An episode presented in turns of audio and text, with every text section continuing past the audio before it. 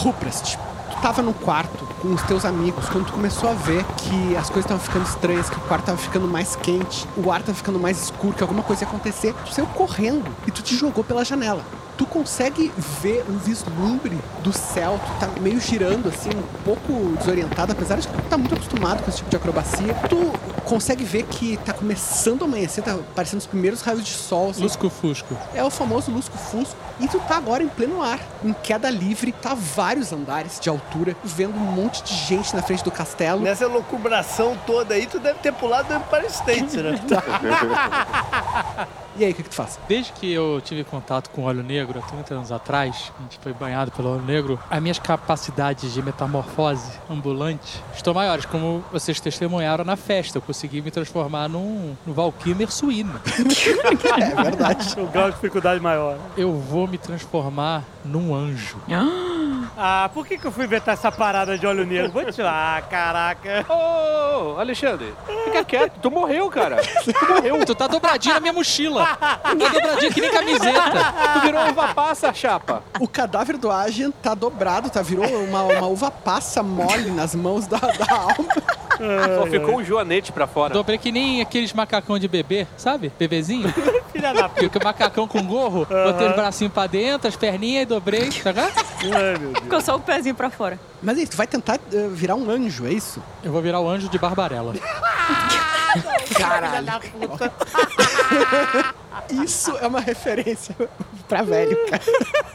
Pra começar, tu vai ter que tentar fazer isso, né? Porque quando tu tava virando o Valkymer suíno, era um efeito cosmético. Agora tu quer realmente te salvar da morte. É, eu quero asas funcionais. Tem que ser alto, porque ele não sabe usar a asa. Ele pode até saber como é a asa, mas eu acho que ele vai cair. Caraca, obrigado. A torcida, a torcida tá forte aqui. Faz um teste de constituição pra nós, por favor.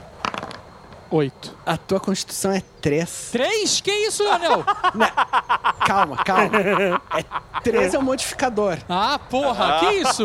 Estamos num sistema simplificado que faz muito mais sentido e que não depende de licença nenhuma. Não, modificador, beleza. Tu começa a tentar te modificar pra essa forma angelical que tu, né, tu tem representações. Tu até viu um vislumbre. Não, não, vislumbre não. Eu, eu, eu vi no domingo maior. E no-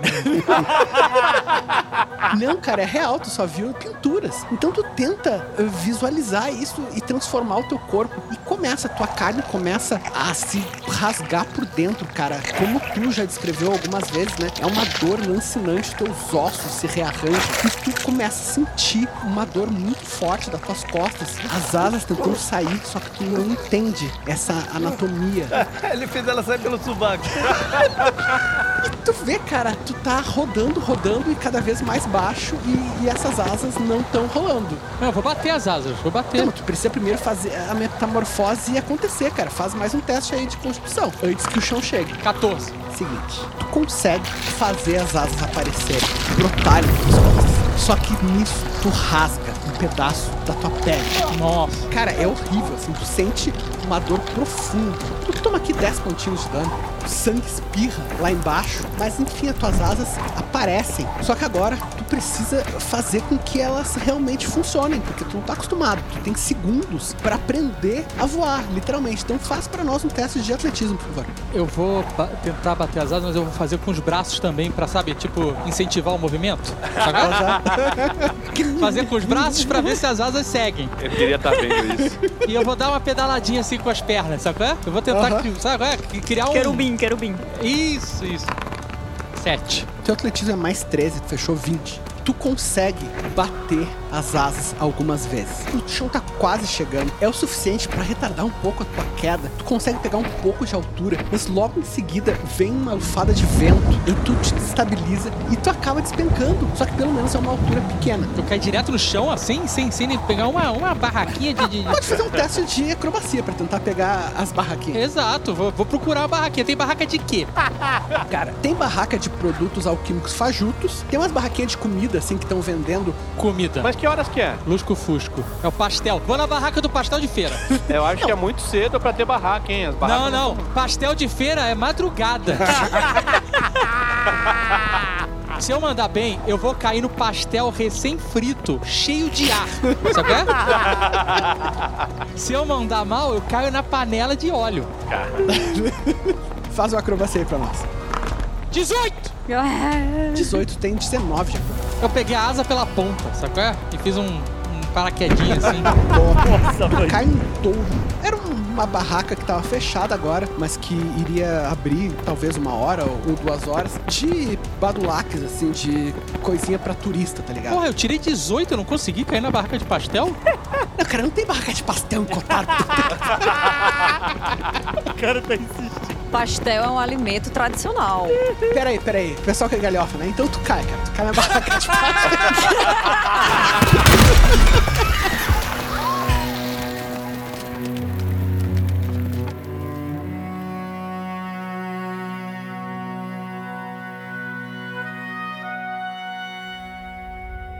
Você está ouvindo.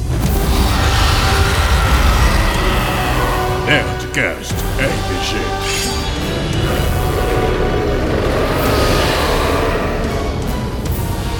No Jovem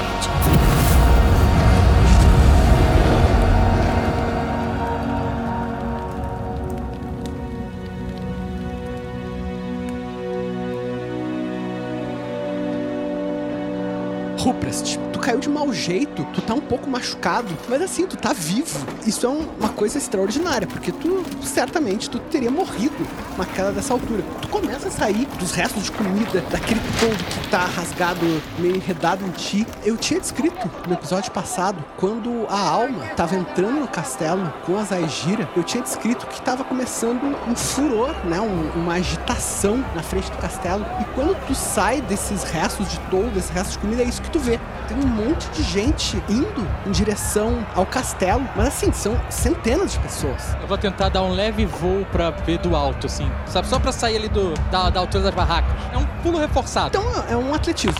11. Tu dá um pulo e consegue bater as tuas asas, causando uma dor ainda nas tuas costas, mas tu consegue bater as asas a ponto de ficar um pouco pra cima. E tu vê, parte dessa agitação não são simplesmente pessoas indo ver o castelo ou o que quer que seja, são soldados. Eles estão indo em direção ao castelo, em formação. Na verdade, eles já estão na frente do castelo. Mas é que bandeira do soldado? Cara, Eu viajei por todos os reinos. Eu sei dizer de onde esses caras são. viajou por todos os reinos. São soldados de Zibrene. Zibrene é da velhota espanhola? É o da velhota espanhola, exatamente. Como eu falei, são centenas e centenas de pessoas. É golpe? Assim, parece que é. Porque tu vê, assim como tu tinha visto no início da noite, uns caras de capuz, né, com umas capas, levando aquele elfo pra masmorra, lá quando tu tava com o, o Rufus Cave, tu vê, cara, vários, vários caras que estavam ali em meio à praça, em meio aos outros turistas, com algumas capas, e eles estão indo, se juntando uns com os outros, como se tivesse uma coisa combinada já, e eles estão se juntando a esses soldados. De repente, o portão do castelo abre e eles começam a entrar no castelo. Abriram um portão? Abriram o portão. Eles abriram o portão ou alguém abriu pra eles? Aparentemente, pelo que o, Rupert está vendo, alguém deve ter aberto para eles, porque eles não usaram ariete, não fizeram nenhuma exigência, eles simplesmente foram em direção ao portão, o portão se abre quando eles estão lá e eles vão e começam a entrar. E tu vê, Rupert, são, como eu falei, centenas de centenas de soldados e esses caras de capa entrando em passo acelerado. Eu vou olhar pra janela de onde eu pulei. Tu olha lá pra cima, lá em cima estão os demais. Vocês acabaram de passar por uma cena que é, foi uma coisa completamente diferente de tudo que vocês estavam esperando, de tudo que vocês estavam vivenciando até agora. Finalizou com Angus e Yang de shortinho.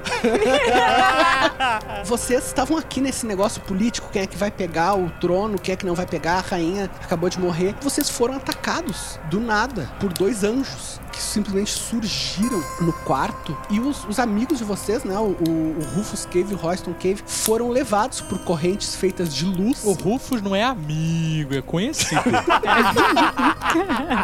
Eu achei que ia ser o Tucano que ia falar isso.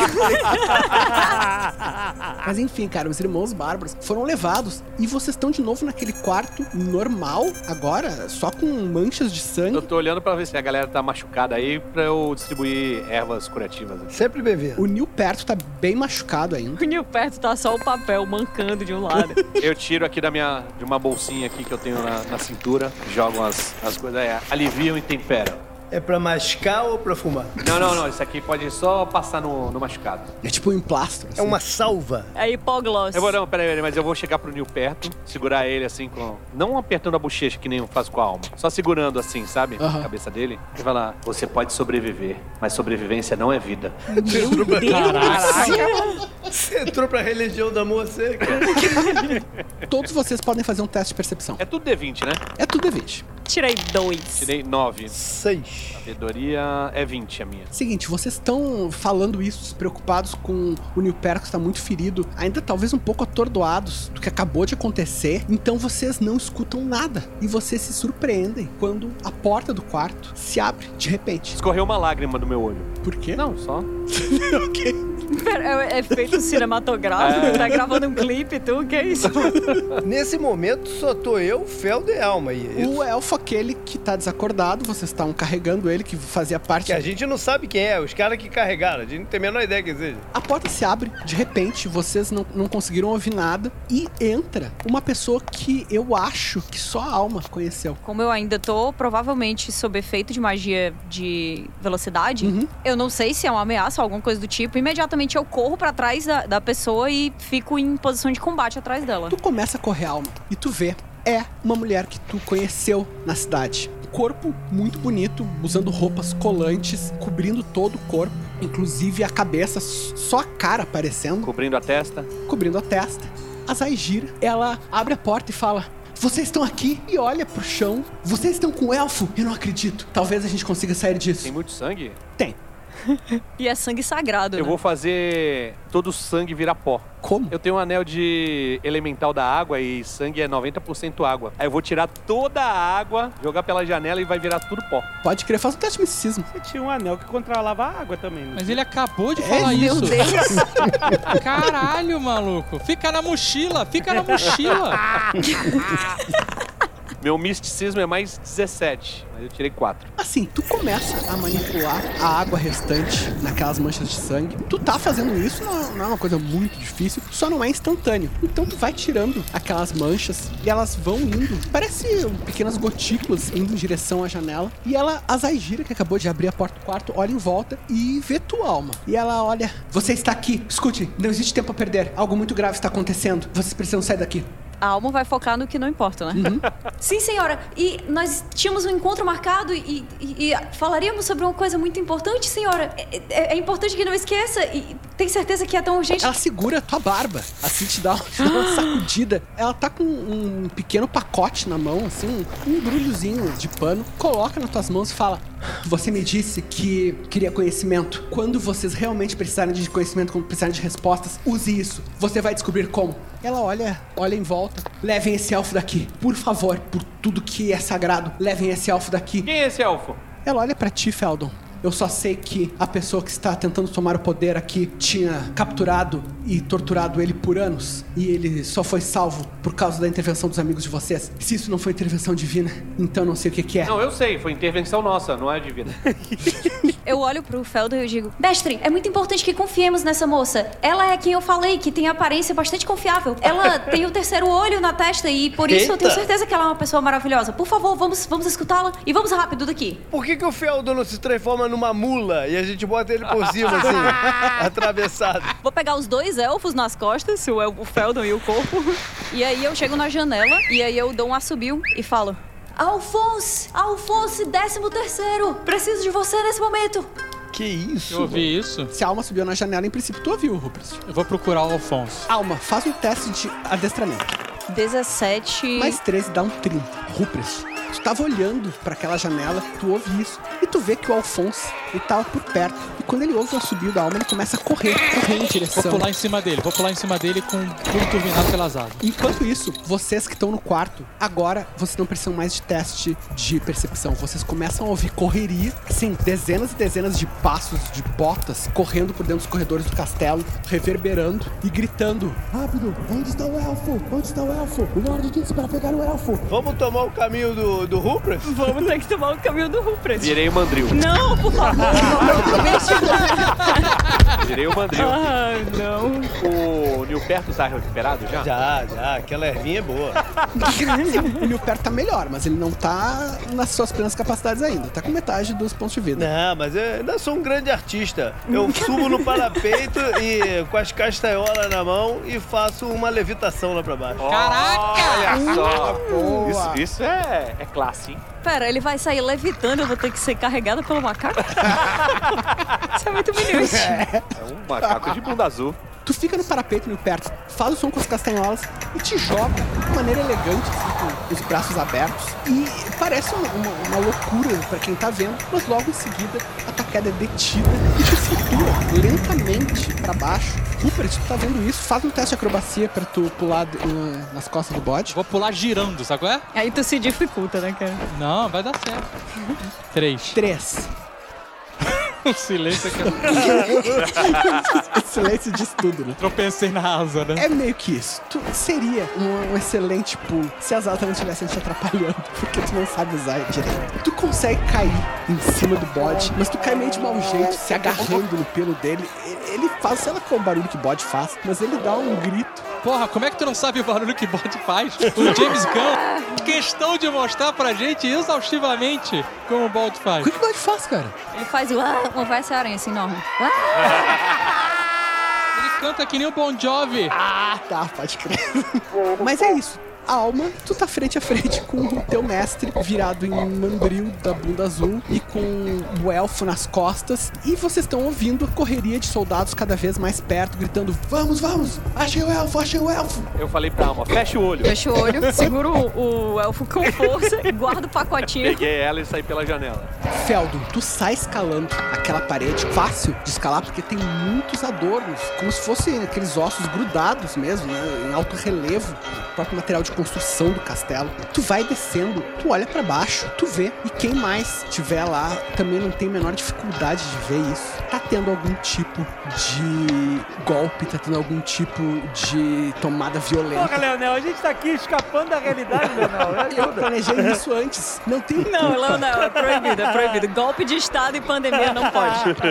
O Feldon vai lembrar que o Agent tinha falado pra ele. A rainha de Zibrene tinha vindo pra cá com muitas tropas. E isso seria uma, coisa estranha, né? A, a se fazer se fosse uma visita puramente cerimonial, uma visita puramente diplomática. E agora tá explicado. Essas tropas aparentemente estão seguindo algum plano combinado, porque estão entrando no castelo, cercando o castelo, estão agindo em conjunto com outras pessoas, centenas de pessoas que estavam misturadas ali na própria multidão. Eu sempre eu, eu enfatizei, né? Tinha bastante aventureiros, tinha pessoas de vários reinos, vestidos não com uniforme, mas com armaduras de couro, armaduras de cota de malha, coisas comuns, sei lá, uma espada na cintura. E eles estão agindo em conjunto, como se isso fosse há muito tempo combinado. Vou começar a acenar pra galera, pro macaco e pro Nilperto, pra que eles me vejam. Olha, em princípio vocês vêm. Tem um anjo montado num bode, não é possível. É difícil não ver. Eu já reconheci que esse povo é de Tu reconheceu? então eu vou puxar o capuz assim pra tapar a cara. Tá devendo Tá devendo, né?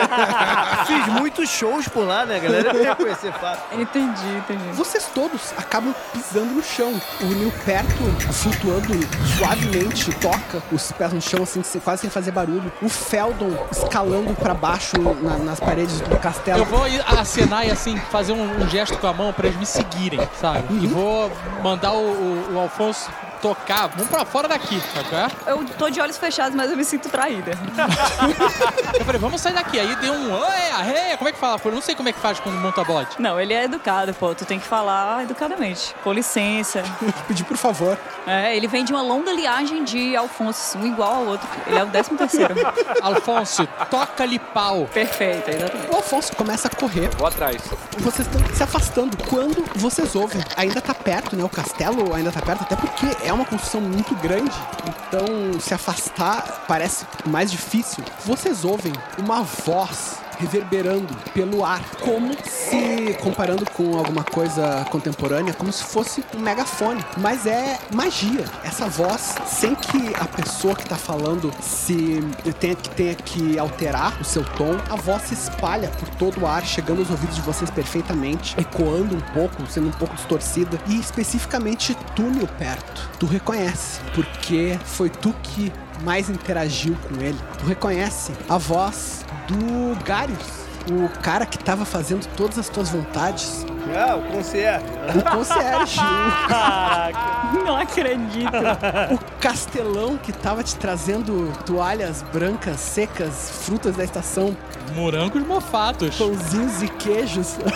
Vocês ouvem todos a voz daquele cara reverberando, falando: Povo de Cotar, súditos de Ganor, povo dos Sete Reinos, vocês não têm nada a temer. Tudo está acontecendo como deveria. Tudo está acontecendo como foi decidido há muito tempo.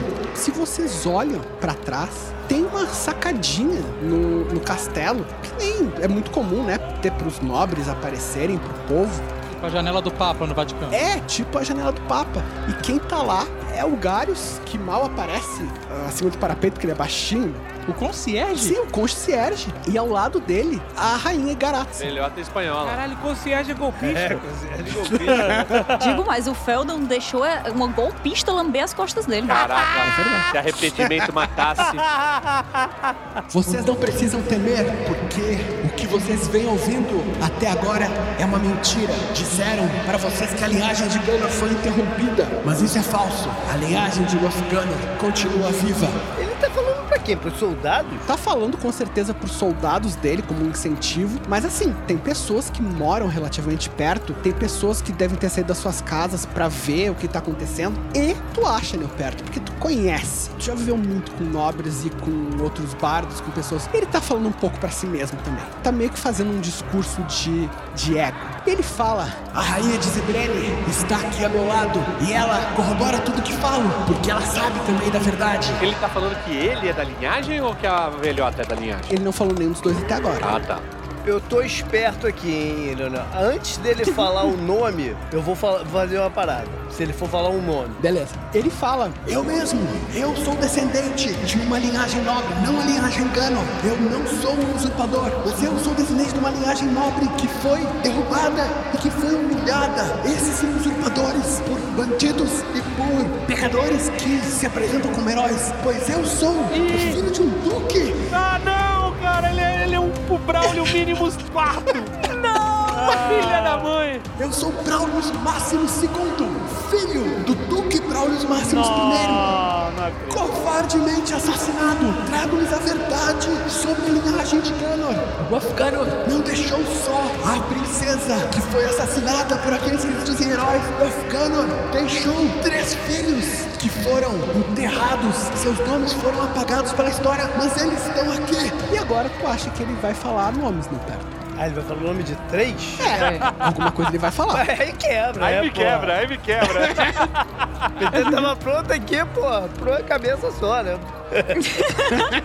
Na hora que ele for falar o nome, Ah. eu vou fazer aqui uma. esculpir som e vou alterar o som que ele vai falar. Caraca, muito bom. Cara, eu rolei quatro no teste de resistência. Ah, Leonel, agora se vira. Então é o seguinte, eu vou te dizer o que ele falaria, tu vai me dizer o que ele realmente falou. Tá. Ele infla o peito por trás daquela marquise, a cabeça mal aparecendo pelo parapeito. Ele fala: Esses três filhos, eles foram mantidos escondidos sob o nome de outras famílias nobres. E eles foram mantidos vivos pelas bênçãos dos deuses. Os três filhos de Mafcano estão chegando a esta cidade. Seus nomes são Então ele altera pra Ágil, E um antigo violonista da minha banda. Fala o nome lá qualquer.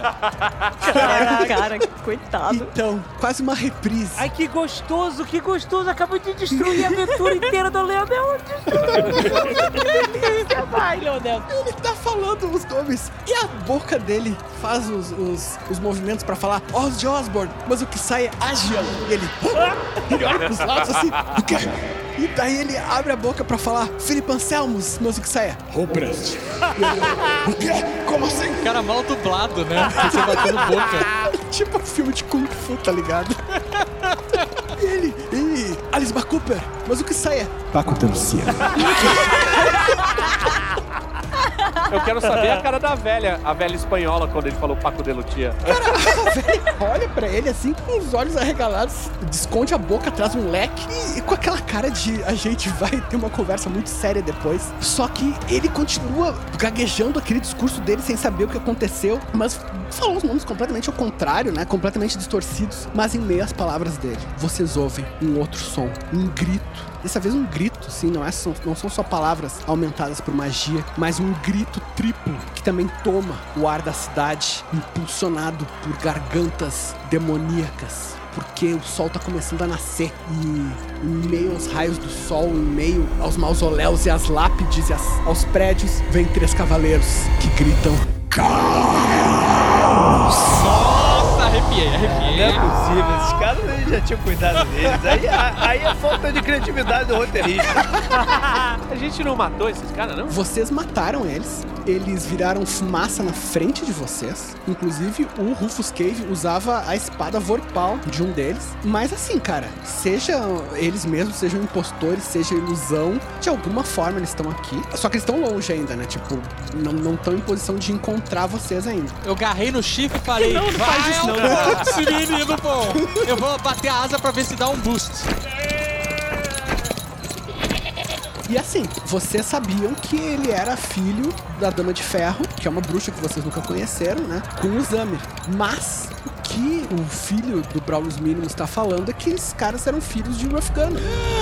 Exposed. E ele tá tecendo essa narrativa. Vocês não sabem se é verdade ou não, mas ele parece ter muita confiança. Eu tô 10 na pata do bodinho, é isso.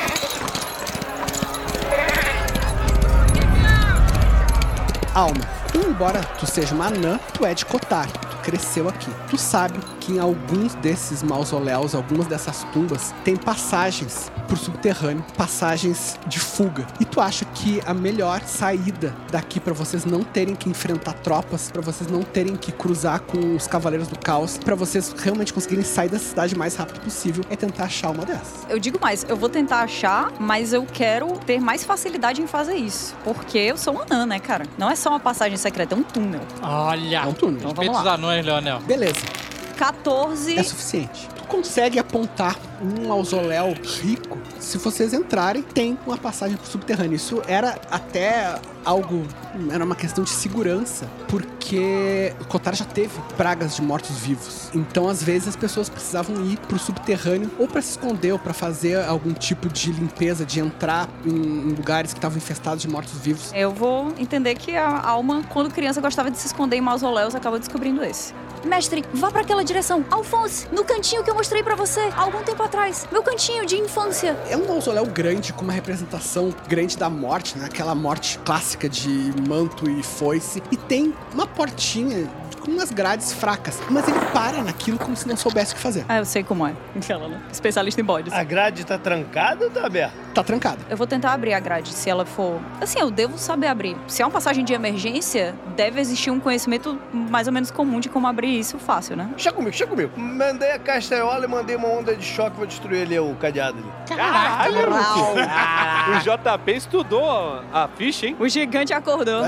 É a, a vingança dos bardos, maluco. Eu avisei. Pode gastar os teus pontos de magia. Ali perto tu faz um som com a castanhola. E vocês todos veem, parece uma onda de choque sair do Nil perto, né? Das castanholas dele, como se distorcesse o próprio ar. Aquela grade, é uma grade fina, né? Ela é jogada pra trás. A passagem tá aberta. E é só vocês entrarem. Eu vou pular do Alfonso e eu quero fazer essas asas funcionarem de algum jeito, porque não é possível isso. Eu vou dar um pulo assim, sabe qual é? Do lombo dele e eu quero levemente planar até a porta graciosamente. Ah, eu vou fazer o seguinte: eu vou tocar a castanhola e vou fazer ele levitar e ele vai achar que deu certo.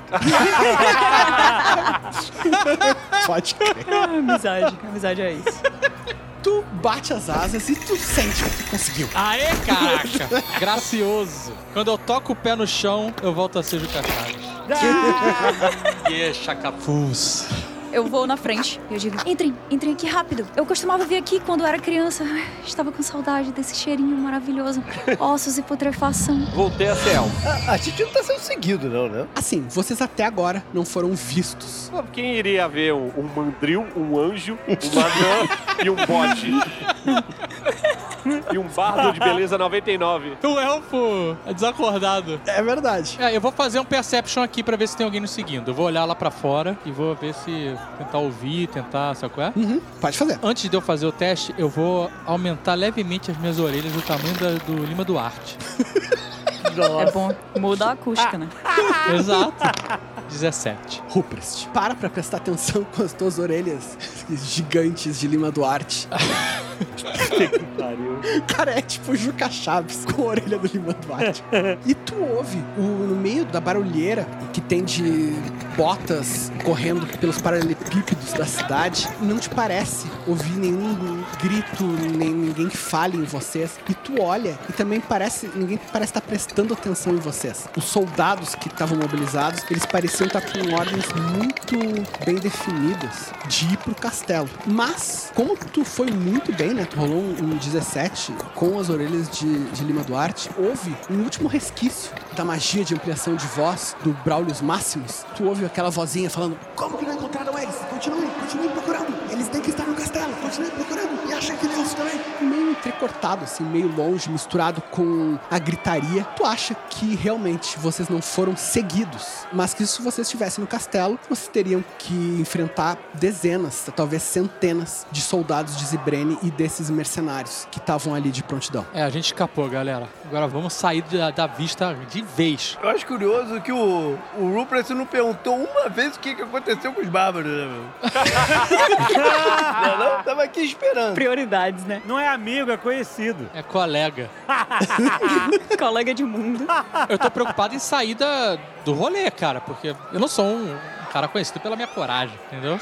Então eu quero fugir. Depois eu quero pensar no que aconteceu, sacou? Eu vou, aí eu fui entrando, assim, falei, eu olhei pra alma e falei assim: qual é o caminho? Senhor, ali, atrás daquele túmulo, existe um túnel, um túnel secreto. Tem que empurrar, tem que. Eu vou lá e empurro a parte de trás, assim, de uma lápide pra gente poder entrar. Vou pular lá dentro. Vocês entram naquele mausoléu. O cheiro é realmente um cheiro de coisa úmida, fechada, um cheiro de morte, mas de morte antiga. Vocês empurram uma lápide, se abre um túnel mais pra baixo e vocês entram. É apertado, assim. É um túnel que dá pra passar um humano adulto, mas não dá pra vocês ficarem lado a lado, né? Tem que ir em fila mesmo. Eu vou na frente. É, por favor, né? Caraca, é muito bom ser imortal numa campanha do Leonel. Meu Deus, por favor, eu indico demais isso. E além disso, você tem Night Vision de, do anão, né? Eu vou atrás do bode. O bode vai instintivamente seguindo a alma. Dá pra gente andar em pé dentro desse túnel ou a gente tem que andar curvado? Dá pra andar em pé, mas assim, os mais altos entre vocês tem que se curvar um pouquinho. Assim, aquele negócio meio que toca, o teto toca o topo da cabeça. Alto tipo Juca Chaves ou Juca Chaves anda em pé? Não, o Juca Chaves anda anda em pé. O Juca Chaves é quase um anão. O Juca Chaves é baixinho. Vocês já tiveram com o Juca Chaves? Ele tem uma música que é Eu sou baixinho, feio narigudo. Dizem que eu sirvo só pra dar recado. tá bom, ok.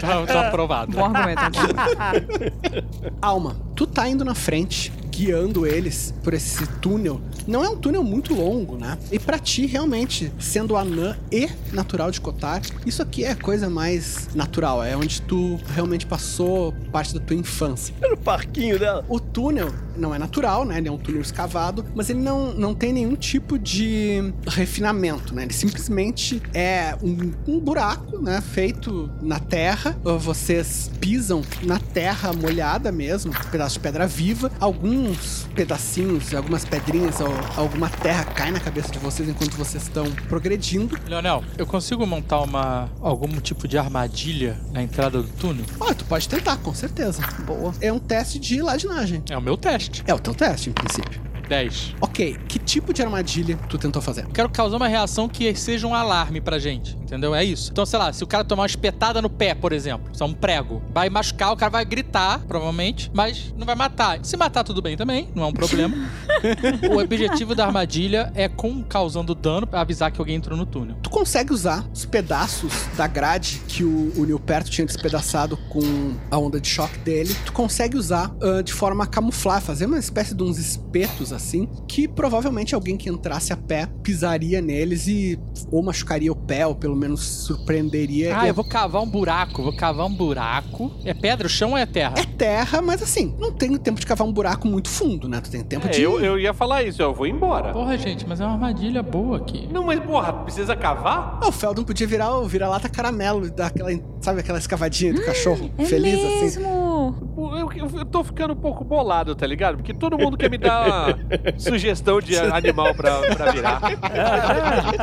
Não, beleza, eu fiz a armadilha lá como deu pra fazer então. A maior parte de vocês não consegue enxergar, a alma consegue, né? Porque tem a, a visão no escuro dos anões, mas não tem como se perder, né? É simplesmente vocês seguirem as paredes e seguirem o que tá na frente, a pessoa que tá na No frente. caso, eu vou segurando o rabo do bode. Vocês passam por esse túnel, deixam pra trás aquela correria, aquele golpe que tá a, a- a pouca distância, tá? Ocorrendo acima das cabeças de vocês, mas parece já outro mundo. E vocês chegam a um- uma caverna grande. Peraí, antes da Ah. entrada dessa caverna grande, eu vou fazer outra armadilha. Beleza, pode fazer mais um teste de ladinagem. 16, Leonel. Tá, tá rolando bem.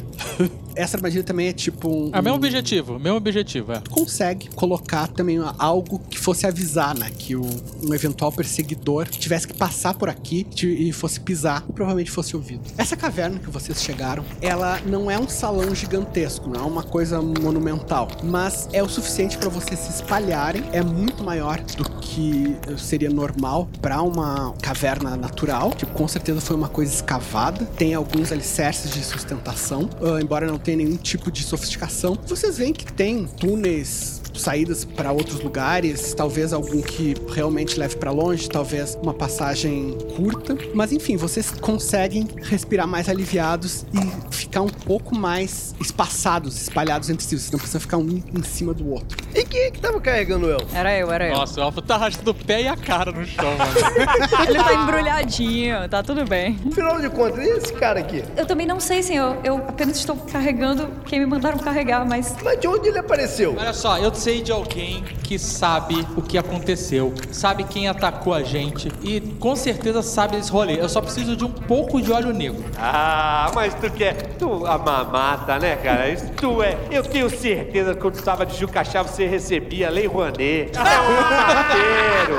Mamateiro. Todo mundo precisa de óleo negro, né? Tu não lembra? Tu não lembra que a gente reviveu a cabeça do Zami lá com Jafba, botando a cabeça decepada no óleo negro? E a gente vai fazer isso com o Joanete. Exatamente, tá dobradinho na minha mochila, que nem uma roupinha de criança. E tu acha que a alma vai deixar isso?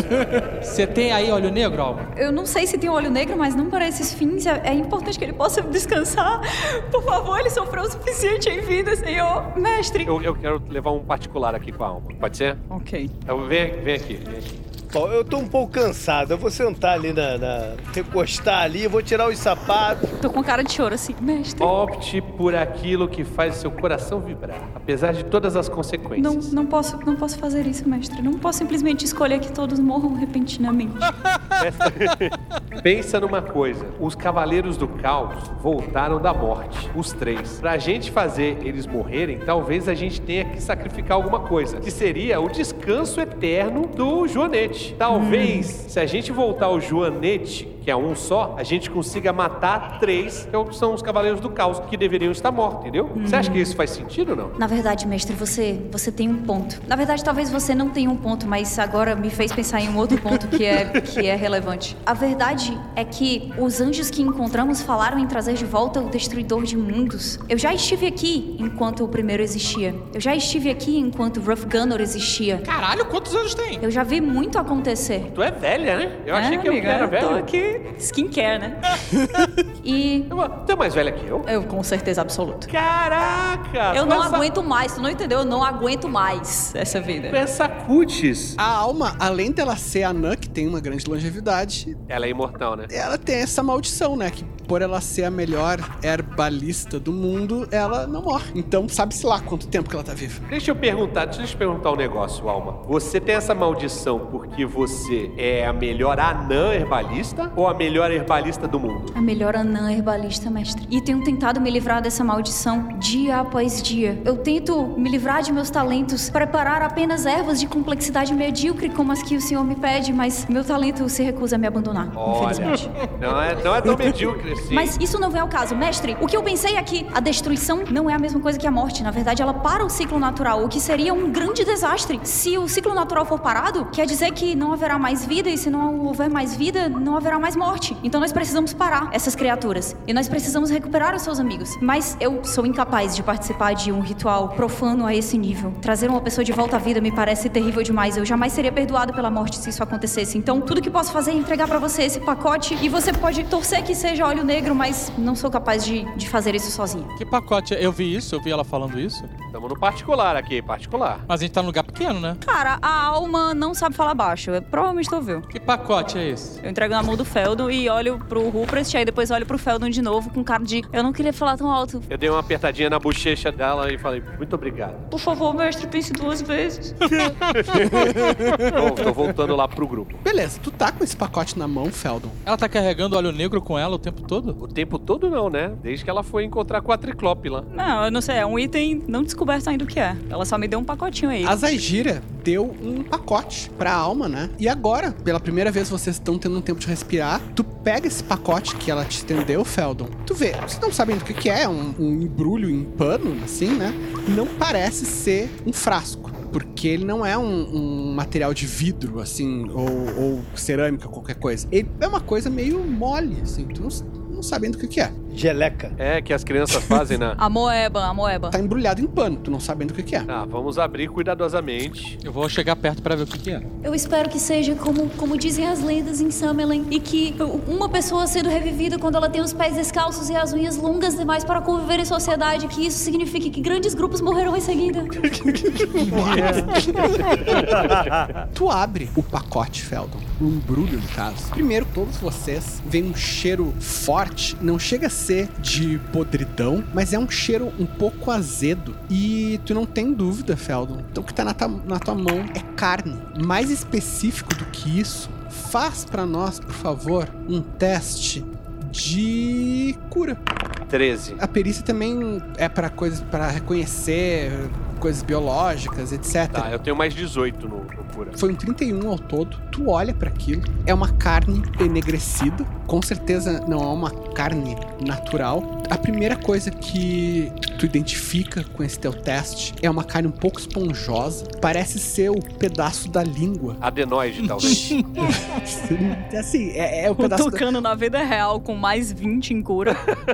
um pedaço da língua. Seria um, um animal, um monstro muito grande. Tá podre? Não tá podre. Rançoso. E tu foi de todos aqui o único que teve um contato muito direto com essa carne, Feldon. É a língua do Tarrasque. É um pedaço da língua do Devorador de Mundos. E tu sabes, Alma, que a Zaigira te falou quando vocês estavam lá na loja, né? Que tu encontrou ela pela primeira vez. Ela te falou: se você precisa de conhecimento, precisa de alguém que tenha visão. E te falou que ela ia te dar ah, comidas estranhas, exóticas e carne de uma criatura que foi criada há milhares de anos. Claramente ela tava aludindo que ela já tava pensando em te dar isso. É isso que vocês dispõem de recurso. Qual o tamanho dessa língua? É um pedaço, é um bife. É grande, então. Parece um fígado, um fígado, bife de fígado, assim. Como é que você sabe que é a língua? Eu tive lá dentro, né, amigo? Porra. Ah, Oh, tá de sacanagem? Tirei 13, tenho 18. a gente não tem olho negro, mas isso aqui pode resolver. Eu vou abrir minha mochilinha, vou tirar o embrulhinho, o joanete dobradinho, vou desdobrar, dar aquela sacudidinha, sabe qual é aquela sacudida assim, paf, dar esticada na roupinha? Desamarrotar, né? É, vou botar aí no chão. Ele- os ossos dele já eram, né? Ele virou uma, uma blusinha. Sim, os ossos dele, a alma fez aquela mandinga lá, aquela alquimia, e os ossos dele se esfacelaram, né? Viraram tipo uma pasta e estão no meio dessa uva passa que é ele. Pera aí, eu vou abrir a boquinha dele. Ele tem boca ainda, né? Ele tem um formato ali da boca. Assim, ele é como se fosse. Boneco de poço furado. É, como se fosse um neoprene, tá ligado? Neoprene. Eu vou, eu, vou, eu vou puxar a língua dele pra fora. Tem língua? Tem língua. Se a gente costurar a língua, eu vou tentar. Eu peguei a faca, vou cortar uma, uma, um pedacinho da língua do Devorador de Mundos. Tá. Vou pegar a agulhinha que eu sempre tenho na minha minha bolsa, porque, né? Nunca se sabe, eu sou um viajante. Eu sou um viajante, tem que ter, eu tenho que remendar minha roupa. Eu imagino Tá. o Conan levando uma linha e uma agulha, Eu não sou o Conan, muito longe disso, pô. mas ele é viajante. Não, tu não tem como dizer isso. Ninguém sabe. Ninguém sabe quem é Ruprecht. É verdade. Sabe, é verdade. A minha agulha é aquela curva, sabe? Tipo renascer. Eu não tava vendo bem o que tá acontecendo, eu me levanto pra ver o que, que tá acontecendo, porque eu tô achando isso muito bizarro. É mais bizarro ainda. Eu vou costurar um pedaço da língua do devorador de mundos. Antes de tu fazer isso, eu digo assim: Senhor, a senhora Zaidira disse para esperarmos que saberíamos a hora de, de utilizar isso. Não, mas e- vai dar certo aqui que eu peguei só uma lasquinha. Eu vou tocar uma trilha sonora. Vou tocar uma trilha sonora pra toda essa ação aí. O Leonel, essa minha trilha sonora dá mais quatro aí se ele precisar rolar alguma coisa. Ah, Boa. boa. Vou costurar lentamente com a minha agulha curva, José Inocêncio. Cara, eu, eu, eu lembro da novela, mas a agulha. Ela era curva, era tipo meia-lua. Ele foi despelado, né? Isso. Bem, eu tô usando isso pra costurar um, um pedacinho. Eu tirei uma, uma, uma lasquinha, porque ele tá pequenininho. Né? Ele é uma roupinha de criança. e aí eu tô costurando lentamente, com cuidado. E é isso. Costurei. Deixei a, lá- a língua do Devorador de Mundos coladinha na língua dele. Dei um nó no final pra não desfazer a costura. aí agora eu vou dar uns petelecos na língua.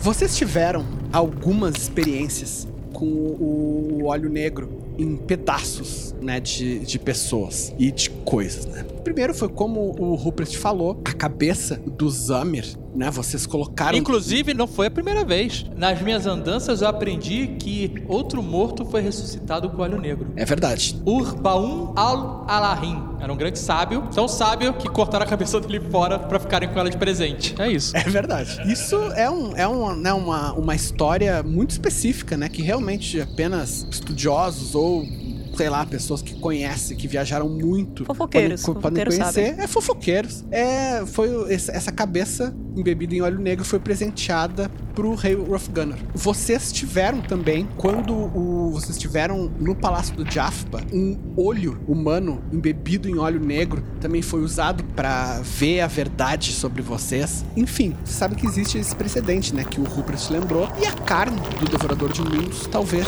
tenha propriedades parecidas. Ah, Jean, a última coisa que tu lembra.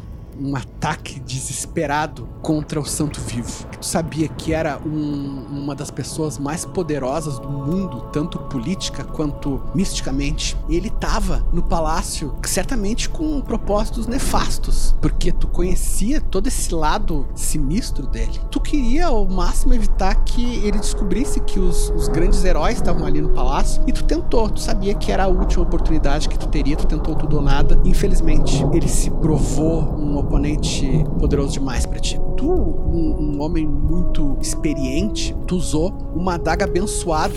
Dentro do cabo da adaga tinha os ossos do dedo de um antigo santo, né? Era uma relíquia da igreja. E mesmo assim, ou talvez por isso, essa adaga não conseguiu penetrar a magia da pele do santo vivo. A tua magia de São Arnaldo também foi inútil contra ele. Que a última coisa que tu lembra é aquela mão rechonchuda que parece de um avô simpático vindo na tua direção, te tocando e tu sendo tomado por agonia, o teu corpo parecendo se dilacerando por dentro e tu caindo. Então, breu, então uma paz, uma sensação de plenitude, uma sensação de completude, de como tu realmente tivesse cumprido a tua missão no mundo. E por um instante, Aja, por um- uma fração de segundo, ou pelo menos foi assim que pareceu, tu te sentiu conectado a todas as coisas, a todas as coisas mundanas e divinas, e tu sentiu o teu lugar nisso. Então, tu abre os olhos e tu vê a cara do Rupert de Juca Chaves, né?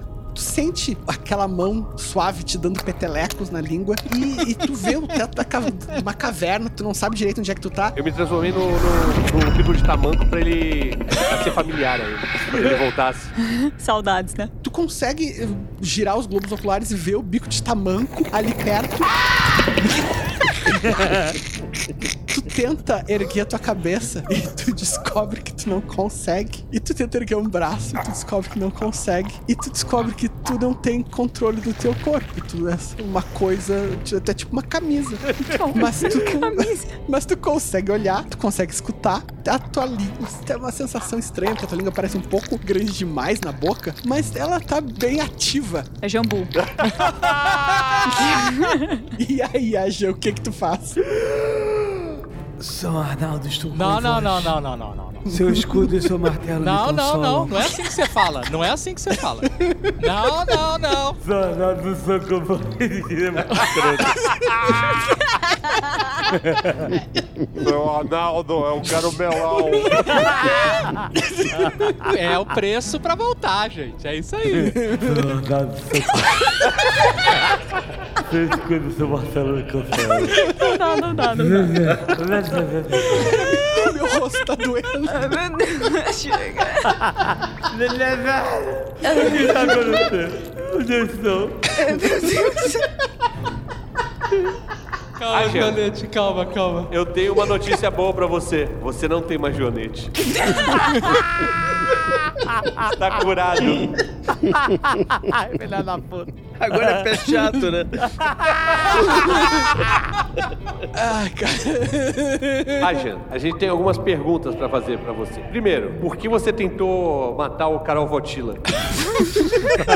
Eu sou compelido a responder, né, isso, né? É pela magia. Não, assim, cara, em termos de regras e de história, foi exatamente o que eu descrevi. Tu acordou, tu tem plenas capacidades, tu só não consegue te mexer. Mas tu consegue agir, tu consegue falar, tu, tu tem vontade própria. Eu acho que pra motivar ele a falar, acho que é de bom contar que tá tendo um golpe de estado lá, que o exército de Zimbrano invadiu aí. E ó, você trouxe a gente aqui pra ajudar na parada. Agora colabora aí falando o que, que a gente tem que fazer, que estamos aqui realmente perdidos no meio da caverna. E a gente tá carregando um elfo que eu nem sei se é importante. Puta peso morto do caralho. É assim, vocês não sabem ainda quem é esse elfo. Aparentemente, ele deve ser alguém importante porque os soldados que estavam tomando o castelo por dentro, eles estavam procurando o elfo. O que está acontecendo? O que está acontecendo? Fala normal, cara, não vai dar pra interpretar. Não, não, não, não. Eu não. Não, não, não, não, não. O que está acontecendo? O que está acontecendo?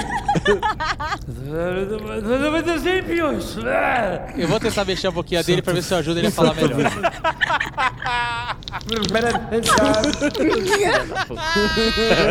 A alma chega e fala pro mestre dela assim: Viu, mestre? É por isso que às vezes é melhor morrer.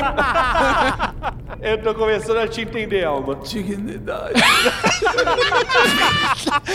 Cara, assim, a melhor coisa vai, ver, ah, vai ser as fanarts do, do Asher desse jeito, cara. Saiam daqui, eu sou tu vivo. Ele é perigoso. Não, a gente fugiu da cidade já. A gente viu que ele é perigoso. Inclusive, Ajan, devo dizer, você foi juvenil, tá? Mas você tentou matar e a adaga não entrou na pele dele. Ele tem uma magia, é na pele? A adaga de São Bernardo. Do campo? Caraca, é? Foram, foram os metalúrgicos que fizeram?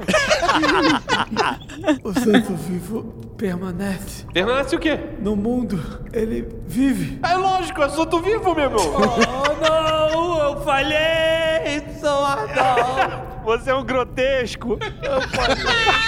Peraí, mas eu já contei a história toda pra ele, cara. Já, já devia ter pulado esse capítulo Ele aí. voltou meio biruleibe. Eu acho que ele tá, acho que ele tá cheirando loló. Corra, fuja, fuja do santo Calma, calma, calma, calma. Eu tô desamarrotando ele aqui, calma.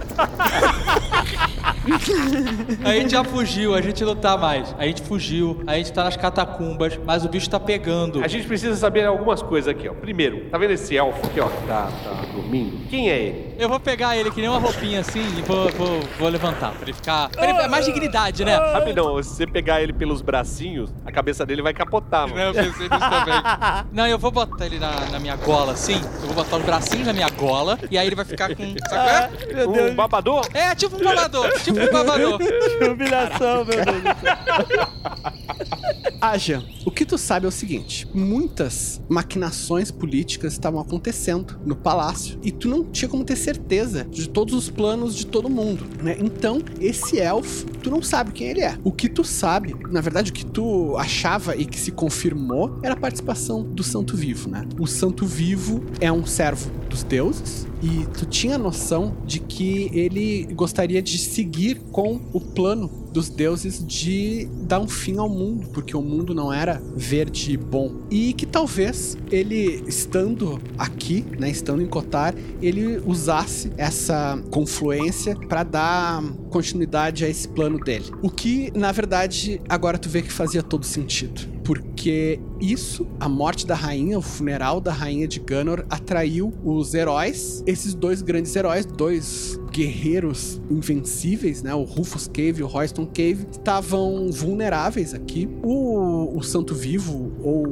os anjos, os deuses, enfim, usaram esse artifício para conseguir levar eles, né? De, de uma forma que provavelmente eles não teriam conseguido em outras circunstâncias. Agora, além disso, tem toda a parte política que eles estão te falando aqui, que teve o tal do golpe, que a, a rainha de Zibrene estava com tropas, que uma coisa que tu tinha visto, tu mesmo tinha mencionado, né, que a rainha de Zibrene estava com muitas tropas. Ou seja, tem duas coisas acontecendo aqui. Uma é o, o golpe que eles acabaram de ver, e a outra é muito mais grave, que é o mundo todo tá em risco, né? Um, um novo devorador de mundos aparentemente está sendo feito, está sendo criado. O Santo Vivo deve ter a proteção de uma auréola oculta. Auréola? Procurem a auréola. Não, mas calma aí, como assim procurem a Aurela? Nas minhas viagens eu, eu ouvi histórias disso, Leonel? Tu já ouviu essa história? Mubruk, ele era um rei do passado, né? Da época do Rough Gunner, um rei de Samelin, né? O, o reino mais rico do mundo. Onde o Rex estava na arena. Exatamente. Ele embora o reino fosse rico e super cultural e super sofisticado, o rei era um, um tipo um bárbaro, né? Que era o Mubruk. E o Mubruk ele tinha um, um poder físico enorme. O que nem todo mundo sabe é que o Mubruk era um anjo. Ele era o que se chamava do anjo da anunciação. Ele trouxe o devorador de mundos, né? O primeiro devorador de mundos que vocês derrotaram foi trazido pelo Mubruk. E o que o Ajan tá falando é que o Santo Vivo também seria um anjo e que a auréola dele, que é a o segredo para a invulnerabilidade dele deve estar escondido em algum lugar. Mas a auréola, a auréola que fica voando em cima da cabeça? O- os anjos não ficam com a auréola em cima da cabeça. Eles, a auréola é um aro de luz, ele deixa escondido em algum lugar. Peraí, os anjos que vêm pro mundo físico, né? Que vem pro mundo físico, claro. Que não são muitos, né? Mas vocês já encontraram alguns. Tá, então eu contei essa história pra galera. Eu tenho uma dúvida aqui, gente, porque vocês foram atacados por três criaturas, certo? Duas criaturas. É, duas. Dois anjos atacaram eles e levaram os bárbaros. Mas os Cavaleiros do Caos não são anjos. Esses caras não eram Cavaleiros do Caos. Não, esses caras não eram Cavaleiros do Caos. Na verdade, os anjos que apareceram e aos quais derrotamos, eles explicaram que levaram os seus dois amigos. Não era amigo, era colega. Perdão, perdão. Tem razão, senhor. Os colegas de mundo de vocês, eles foram levados. Ele disse que eles seriam os novos devoradores. Será que o ciclo vai se repetir? Não podemos permitir que esse tipo de coisa aconteça. Precisamos proteger o ciclo natural. Assim, Ajan, o que tu sabe é o seguinte: até agora, a maneira como os devoradores de mundo surgiram foram pela intervenção direta dos deuses e foi, digamos assim, um plano já em andamento, né? O, foi eles criaram o Tarrasque, ou então depois o Gunner ele nasceu já como um escolhido para ser o devorador de mundos e agora foi eles pegaram pessoas que já existiam, né? Pessoas que não estavam predestinadas, que não tinham nenhum nascimento divino, nada. Um deles tem o martelo de Gunner. O senhor acha que isso pode ser uma boa ou uma notícia? Eu tô acendendo meu cachimbo aqui, porque eu tô ficando meio. Tá ansioso? Não tô entendendo nada. Não, quando eu vejo isso, eu, eu começo a preparar um erro especial pra ele. O que tu sabe, Ajan, é se os deuses mandaram levar, literalmente capturar mortais para serem transformados no devorador de mundos, quer dizer que o devorador não está pronto ainda. O que significa que se vocês resgatarem esses dois, pode ter uma chance de impedir que o mundo seja destruído mais uma vez. Se eles procuram o devorador de mundo na carne, eles estão frágeis. Há uma chance, Há uma chance. Eu tô muito confuso, porque você tem carne de devorador de mundo na sua língua agora. Ah, que nojo! Bom, se vão ressuscitar o devorador, pelo menos ele vai vir sem língua. Tem isso de bem. Deixa-me descansar. Eu vou dobrar o ágio. Não, espera! Tem mais uma coisa que é um assunto delicado. Mas existe alguém que sabe como impedir a criação de um devorador de mundos. Uma pessoa que também conhece todos os pontos fracos dos Cavaleiros do Caos. Pois ela foi a sua mãe. Caraca, a Margaret Thatcher tá viva. Puta merda. É isso? Ela Dama de era ferro, não? uma bruxa. Então, Margaret Thatcher, né? Primeira coisa que ela fez foi tirar leite das crianças nas escolas. Ela era uma bruxa e a maior inimiga de Ruff Gunnar. Mas. Não era só isso. A gente vai ter que dar a língua nela. Caralho. Tá tu- Gente, por favor. Ela. Ela também foi. Sua amante. É isso? Vai ter que desenterrar ela e, e mandar. Limpar ela, é limpar. Antes de ter esse nome, ela vendeu sua alma para adquirir todo o seu poder. Vocês não podem ressuscitá-la. Vocês não podem fazer nada com seu corpo, pois ele não existe mais. Há mais de um século foi dilacerado. Vocês precisam encontrar sua alma, que está no inferno. Ai, caralho. Ou então a gente faz uma mesa Ouija. Vocês todos ouvem um barulho alto de metal batendo contra metal e um grito. O que, que é isso? Armadilha. E Entraram. alguém fala: Não interessa! Tragam as feras!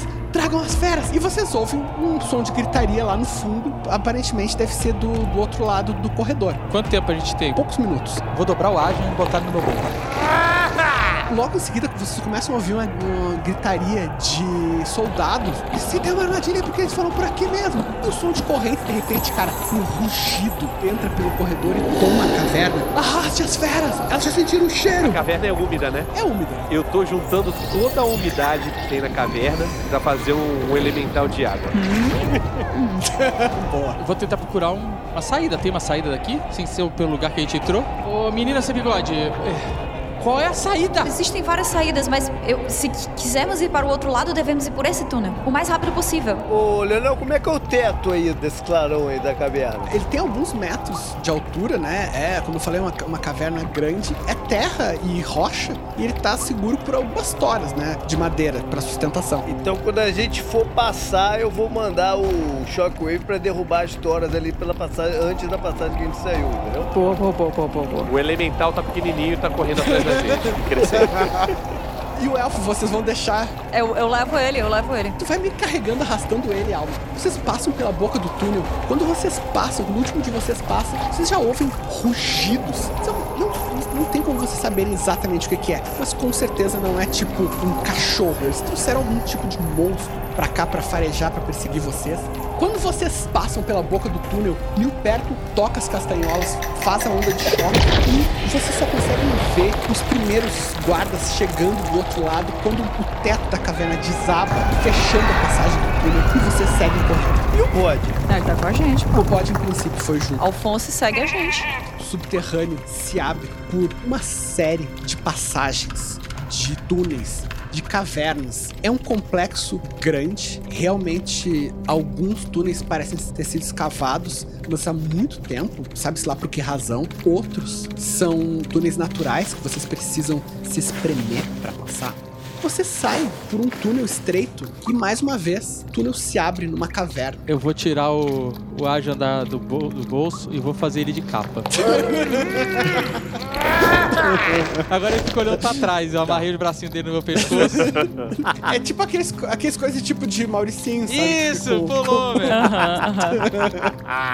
O túnel se abre por uma caverna, só que não é uma caverna grande, como eu tinha falado antes. Agora, o túnel se abre para um salão imenso, gigantesco. O pé direito, né, o, o teto, se perde na escuridão. O elemental já tá com 3 metros de altura. É verdade. Agora o elemental tá, tá grandão atrás de vocês, à frente de vocês. O chão continua por alguns metros e logo some num abismo, um verdadeiro desfiladeiro enorme, centenas de metros. O outro lado do abismo. É um. Cara, tamanho, sei lá, de um estádio de futebol, um negócio gigante. E entre todo esse desfiladeiro, a única coisa que liga um lado ao outro é um, um caminho muito estreito de pedra que, embora seja bem irregular, é uma ponte. Ah, não. E da frente dessa ponte Tem um velho. tem uma figura. Não, não, não, não. O Rex não tá aqui! O Rex não tá aqui! Cara, tem uma figura em trapos, é, verrugas por todo o seu rosto, pústulas. Um homem, como diria o Jovem Nerd, leproso. E com marcas e, e pus vertendo por suas feridas. Puta merda. E ele olha pra vocês e fala: Eu sou o guardião das pontes desta terra. Cumpro o meu trabalho na paz e na guerra. Quem deseja passar, não importa o quanto berra, deve responder uma pergunta e morre se erra. Mas agora vocês estão sem o bárbaro. Será que agora a sua vida se encerra? Ele lembrou da gente? Ele lembrou de vocês, é antiga. O que, que vocês fazem? Eu vou girar, eu vou pegar o ágil, Tá. que tá virado pra trás, e eu vou girar ele pra frente. Sem desamarrar, eu vou girar ele pra frente pra ele ficar vendo também, pra Ok. participar. Ah, obrigado. Ele olha pra vocês, examina cada um e fala: Quando precisa de mim, você me joga para fora. Quando me ergue, é porque você não precisa de mim. O que eu sou? Calma. vamos, vamos confabular aqui. Gente, calma, calma. Tá muito tarde, Monstro calma. tá vindo! Monstro tá vindo! Quando precisa de mim, você me joga para fora. Quando me ergue, é porque não precisa de mim. O que eu sou? Pera, quem erra morre? Ai, meu Deus do céu. Vocês não sabem ainda, vocês nunca erraram. Eu vou chegar pra, na cara dele e falar assim: Se o espírito mal dá presas ao tigre, os deuses dão asas ao pombo. Voa, colibri! O que, que é isso? Tentei, né? eu tô tentando, tô tentando entrar na mente dele, tá ligado? Ele olha pra ti e fala: Eu, eu não sei como responder isso, só sei fazer perguntas. Minha vida é, é focada. Eu aprendi a fazer uma coisa, é isso aí. Quando me ergue, o quê? Quando precisa de mim, você me joga para fora. Quando me ergue, é porque não precisa de mim, o que eu sou. É uma escada do sótão. É essa a resposta? Não, não, não, não. Calma. A escada do sótão ninguém joga lá pra fora. Quando precisa de mim, me atira pra longe. Para Quando... fora. Quando me ergue é porque não precisa de mim. Uma âncora. Olha o Jovem Nerd! Ele olha pro Ashan penduradinho assim no- e fala: É, tá certo, pode passar.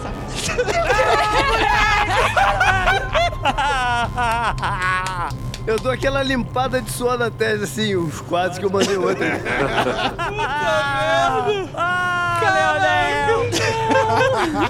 Essa foi a vingança do Jovem Nerd. Vamos passar, vamos passar. Pô, eu quero até vou dar uma, uma, uma ajeitada aqui, uma esticada nele. Faça um steamer.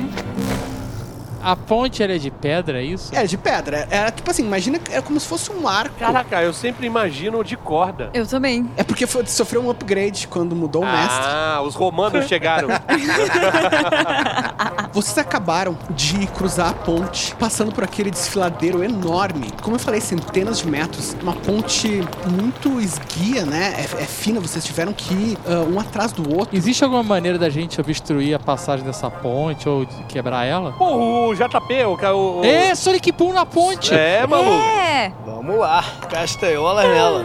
Mil perto, tu começa a tocar as castanholas e aquela onda de choque vem primeiro aos poucos, assim, depois pá, uma onda gigantesca começa a afetar a ponte. E vocês veem que o velho lá na frente, ele olha pra trás e fica: Não, não, não destrua minha ponte, que, que não vou ter nada que fazer se você se não tiver uma, não tiver uma ponte aqui. Caralho, a vida do cara era resumida a isso, cara.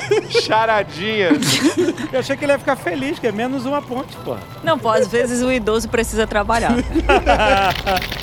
ponte racha, começa a cair alguns pedaços, alguns pedregulhos. Vocês veem que começa a aparecer figuras lá longe, assim, correndo. São os perseguidores de vocês. Quem é que tá perseguindo a gente? São soldados de Zibrene e alguns daqueles aventureiros, mercenários com capas, armaduras de couro. Eles estão vindo correndo e um deles puxando por uma corrente, um tipo um lobo deformado com dentes que saem da boca, assim, todos tortos, olhos vermelhos, e dá um rugido. Os caras, eles começam a correr, falam, eles estão ali, eles estão ali, rápido, antes que a ponte desabe. O Perto, você tem alguma magia aí na sua castanhola que amplifica o, o som? Assim, a voz, alguma coisa assim? Sim, mas eu já tava aqui quase tocando uma outra música, não posso não? Pode, pode, por favor. Tô, tô, tô, tô tocando a castanhola de novo, eu vou fazer uma miragem que a ponte tá boa. Boa! Olha o barco, cara, olha o barco. Meu Deus, Balão esse é o momento dos barcos. Esse é o momento. O cara quando estuda, né, velho? Estuda a ficha. Finalmente eu li a ficha, né? Tem 15 anos que ele tem essa ficha. Ele ele agora, a primeira vez. O velho olha pra trás, olha pra e faz um, um sinal de positivo assim com o polegar, tá ligado? tipo, valeu. E vocês veem, o velho começa: Para passar pela ponte, vocês devem responder a minha charada. Um dos guardas tenta empurrar ele e passar pela ponte. O velho faz um gesto, o cara voa longe, cai no abismo, sabe, dando o Wilhelm Scream assim. Ah! E um outro para assim, ele é um mago, faça sua charada então, seu leproso desgraçado. Eu quero fazer charada pra ponte ilusória? O, o velho, é tipo, aparentemente, cara, a- além de ser uma maldição dele, aparentemente ele gosta disso. É um hobby. Né? Porque ele, agora mesmo com a ponte ilusória, ele, ele resolveu fazer a charada. O que você pode colocar em um balde para fazê-lo pesar menos? E o, o- o líder dos guardas, "Ah, hum, eu, eu, penas, penas são leves. E o velho faz um gesto, um dos caras voa e cai lá embaixo. Não, já sei, uma magia, magia de levitação. Ele faz também um, um gesto com um cajado. Outro dos guardas voa pra cima e depois é jogado no abismo. Até que quando eles veem que não vão conseguir acertar a charada do velho, eles come- alguns começam a fugir. O velho dá uma gargalhada assim, ah, não, podem passar, estava brincando, estava brincando. Covardes é apenas um velho. Vocês não, não veem que ele podíamos passar o tempo todo. E o cara sai correndo pela ponte. Daqui a pouco ele pisa no vazio. Aquela imagem da ponte que o Neil Perto tinha conjurado, ela se desfaz. Eu foquei bem no rosto do cara quando deu essa pisada no, no vácuo, assim. Aquela. Perdeu o chão, a cara, aquela cara do cara. Pra sempre. Eu quero, eu quero. Eu vou me transformar nessa cara a partir de agora. Assim, cara, uh, Rupert, tu vê por uma fração de segundo ele ficar completamente pálido, assim, os olhos arregalados, quando ele começa a perceber o que tá É acontecendo. muito alto? Assim, vocês nem veem o fundo. Ah, legal. É isso aí que eu queria. E ele afunda o pé naquela imagem material, a imagem se desfaz e ele ah, começa a girar assim, bate com a cabeça enquanto tá caindo numa aresta da ponte. E agora vocês veem que os últimos, que ainda tinham alguma coragem, eles. Não, isso aqui é tudo uma armadilha, vamos embora. Não, não, não, não. Não, não. Os caras Ah. vieram correndo. O primeiro caiu. Vai rolar o dado pra ver quantos mais foram. Porque o segundo não parou de jeito nenhum. E quem tava atrás não tava vendo nada. E continuou correndo. não vem, não, Leonel. Neil Perto, faz um teste de enganação pra nós, pra ver quantos tu, deles tu enganou. Um. Um. Finalmente. Assim, Eu, eu acho que eu caí na gargalhada e não enganei ninguém. Né? A tua ilusão foi perfeita, então o primeiro caiu, não tinha nenhuma razão pra desacreditar da ilusão. Agora, os, logo o segundo, eles param, enquanto, sabe, nos, nos últimos instantes ele consegue parar no meio da ponte, se equilibra e voltem, voltem, voltem, tudo uma armadilha! Os perseguidores ficam pra trás. Leonel, eu conheço esse caminho mais ou menos. Pra onde é que a gente tem como ir aqui? Então, vocês entram por um outro túnel largo, deixando pra trás o desfiladeiro. Vocês acabam parando numa bifurcação larga, assim. Alma, a gente tá seguro aqui ou existe a possibilidade deles darem a volta e pegarem a gente? Eu acredito que eles não podem chegar até aqui, mas várias criaturas vivem no subterrâneo. Então, senhor, qualquer coisa pode acontecer, inclusive a morte iminente. Mas isso não vem ao caso. E eu coloco o elfo no, no chão. Eu vou chegar no, no elemental que tá vindo com a gente. Eu vou dar um tapinha nele e falar assim: de hoje em diante te batizo Charlinho. Ele olha pra ti com a cabeça sem expressão, né? Só aquele elemental de água mesmo. E um- por um segundo tu acha que quase entende, tu acha que quase tem algum tipo de consciência nele. E ele simplesmente vai te seguir. Ele deu um sorriso assim, ou nem? Ele não tem cara. Ah, ele não tem cara. Ele não deu um sorriso, ele falou: eu gosto de batata. Eu vou massagear meus pés, porque é foda ficando descalço assim na pedra. Não. Não, não, eu, eu massageio. Para de- Aí, ok. Que fofinho. Isso é amizade, Sou cara. prestativo, prestativo. Vou aceitar, por que não? Rola um lava-pés também? Não vão usar o Charlinho assim, não. Não vão usar o Charlinho em vão. Porra, não, pô, faz uma hidro aí com o Charlinho, caralho. Quando ele vibrar a barriguinha, vibra a barriguinha, eu boto o pé dentro. Porra! Tu manda o Charlinho fazer isso? Ou- Não, não. Caraca, você topa fazer massagem? O Charlinho é como se fosse meu filho, tá? Ai, Eu não sei o que. Assim, não sei. Cara, eu tô massageando o pé do cara e o cara ainda quer abusar, tá ligado? Quer que meu filho, Charlinho, vire uma hidromassagem. Vai se fuder, irmão. Larguei o pé do. que isso, jovem? Acabou, meu amigo, acabou. Eu vou trocar uma meia dúzia de palavras aqui com a minha pupila alma. Eu andei estudando, eu descobri que melhor do que minhas costas é atrás do meu globo ocular. Você pode extrair um pouquinho do coisa pra botar no seu turíbulo numa, no momento oportuno? Alma? Que que é isso, meu Deus? Caralho. Tudo bem, tudo bem, senhor. Eu estou pronta, eu estou pronta. Virei o sapo gigante. Nossa, cara, que rolê. A alma vai lá, atrás do olhinho do sapo, Caraca, maluco. com uma ferramenta assim pra colher o, o- o muco do olho dele, extrai e guarda no potinho. Caralho, o Ajan, olhei pra baixo, bem lembrado. Como é que tá o Ajan? Cara, o Ajan, ele tá pendurado no teu pescoço que nem um moletom de boia. A gente tinha. Não, ele tá que nem um babador agora. Ah, pode crer. Não, ele tava, ele tava pullover na última Não, vez. se eu giro pra trás é pullover, se eu Ah, giro pra tá frente bom. é babador, sacou? Tem que adaptar isso melhor, eu tô achando ruim, sacou? Porque, sabe, ele tá pendurado, balangando. Cara, tu assim. podia fazer um estandarte e pendurar. Caraca, eu vou fazer isso. Não é possível que ele vá virar uma bandeira, cara, não é possível. não, não, eu vou esticar ele e transformar num pandeiro. Aí, dá pro Nil perto. Imagina o Nil perto com um Asian no, no couro. Não, não, gente, peraí, eu tive uma ideia ótima, eu tinha uma ideia ótima. Nil, perto, você tinha aquele tamborete. Ainda tem. Cadê? Rapaz, deixa eu pegar aqui o tamborete. Mas eu pego dentro da mochila, mas eu fico meio assim de entregar pra ele. Ó, ciumento com tamborete. É, pô. Olha, esse tamborete é um tamborete antigo, esse couro, ele tem que trocar de tempos em tempos. É verdade. Por que, que a gente não troca o, o couro do seu tamborete pela pele do Aja? Eu tenho minha harmonia aqui com esse tamborete certinha. Essa pele aí, eu não sei se é de boa qualidade, não. Não, é ótima qualidade. Eu comecei a mostrar pra ele. Olha aqui, é pele de, de clérigo, porra, é encantada. Eu dou umas esticadinhas assim na, na altura da orelha dele. não, pô, olha aqui. Aqui, dá uma puxada. Eu puxei também pra esticar. Dá um, dá um, dá um batuque aí, dá um batuque. Mas olha só, quando, tu- quando puxa, ele faz um barulho muito estranho aqui. Porque ele, ele de um lado é tamborete, do outro é cuíca. Caralho, cuíca! Hein, meu perto, vamos transformar o teu tamborete numa cuíca. É o upgrade. Eu vou fazer o seguinte, eu vou pegar um- uma tesoura que eu tenho, eu vou tentar tirar o couro certinho do tamborete pra não danificar ele, se eu precisar botar de, de volta. Ah, tá. Assim, tu, tu tem tempo. Tirar o couro do tamborete é fácil. Tá feito. Beleza, tá só a estruturinha do tamborete ali, cara. Que maravilhoso. A alma chega perto do Feldon e diz: Senhor, o tempo que eles passaram em Kotar foi realmente inspirador. Eles já estão pensando em se tornar grandes mortífices, movendo cadáveres para novas formas, transformando eles em, em coisas úteis. Esses gritinhos que ele dá é a cuíca pronta. Você tá brincando. Ai, ai, ai. E aí, Nilperto, tu tenta fazer o, o tamborete? Posso rolar, não? Pode rolar.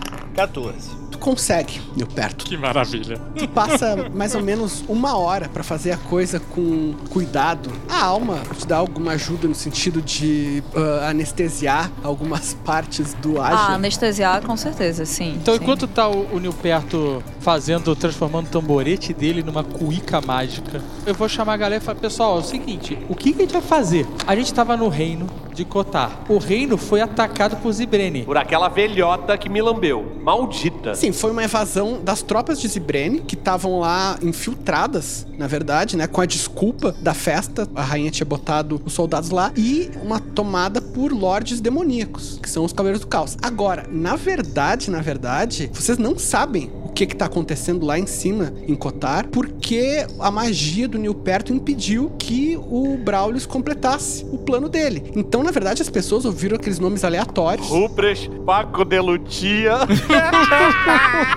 Não foi um momento de triunfo que o Braulius achava. É, e na real, isso não é um problema nosso, né? Porque a gente veio de convidado. Se deu ruim, a gente não tem nada a ver com a gente. O problema nosso é que nossos amigos foram sequestrados. Assim, amigos, é um pouco forte, né? colega. Mas ainda assim, a gente, a gente não pode deixar os caras terem sido sequestrados por criaturas malignas que querem destruir o mundo. É questão de honra, é questão de honra. É, não, se fosse pelo menos alguém melhor, tudo bem. Só a gente pode fazer bullying com ele. Ah, a motivação. Ninguém mais pode fazer bullying com eles a não ser a gente. Vocês sabem duas coisas, né? Primeira, independente do que vocês pensem do Rufus Cave, o Royston Cave é um companheiro de vocês de longa data. Caralho, eu adorei esse disclaimer. Independente do que vocês acham cara, do assim, Rufus Cave. E vale dizer que o, o Royston Cave nas minhas andanças, eu acompanhei todos vocês. Um pouco de cada um. E o Royston foi um rei muito justo. Eu gosto do Que Royston. prosperou o reino dele. É verdade. Eu gosto dele. No meio dessa conversa, eu dei uma apertada de mau jeito na bunda do, do, do, do Águia. O próprio Ajan sabe. Provavelmente os bardos também, mas enfim, o Ajan eh, estudou muito isso, né? O Ajan sabe que o próprio Roth Gunnar, que é considerado o maior parâmetro de herói do mundo, ele era considerado um pecador pelos deuses. Vocês são, seriam considerados os, o, o, o lixo do mundo que seria destruído em primeiro lugar. Além de o mundo estar em risco agora, se os devoradores forem criados, vocês sabem que certamente vocês vão ter que enfrentar o Royston e o Rufus Cave com quaisquer poderes de devoradores que eles tenham, provavelmente muito logo. O interesse de vocês é impedir que isso aconteça. É, mesmo porque se a gente já teve. Não foi moleza derrotar um devorador de mundos no passado. Foi difícil. Né? Vai ser. Imagina um que faz todas as continhas dos combos direito igual o Rex. é verdade. Menina, qual é a estrada pro inferno? Existem lendas. Alma e Agian podem fazer testes de conhecimento, especificamente vocês dois. O Roger não tá num momento bom pra fazer teste de conhecimento, não. Cuidado pra não desafinar. 17. E Agian, Não, não, não. Fica quieto aí, cara. Senão você não vai ficar direito, não.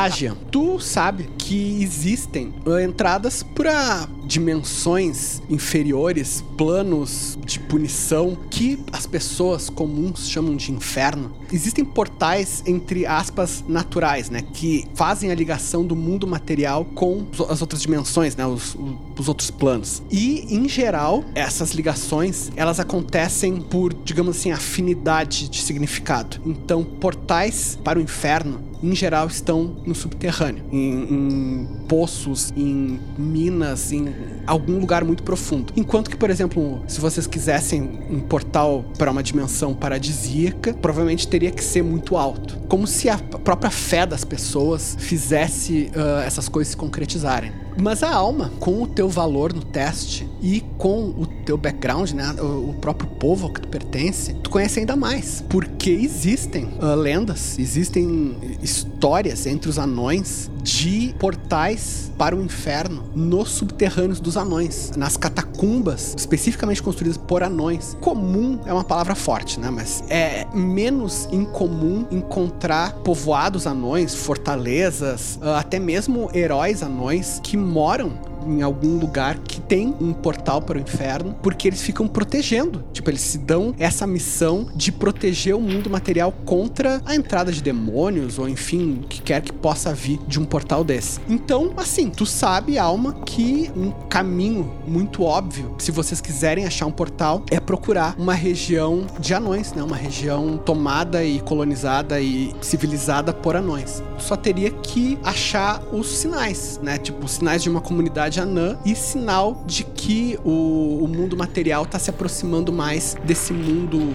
etéreo e místico que leva para outras dimensões. Beleza. Então eu vou tentar encontrar esses sinais aqui é onde a gente tá pra descobrir qual o caminho. Beleza. Tô dando os retoques finais aqui, hein? Arrematando. Eu resolvi botar a boquinha dele bem no centro.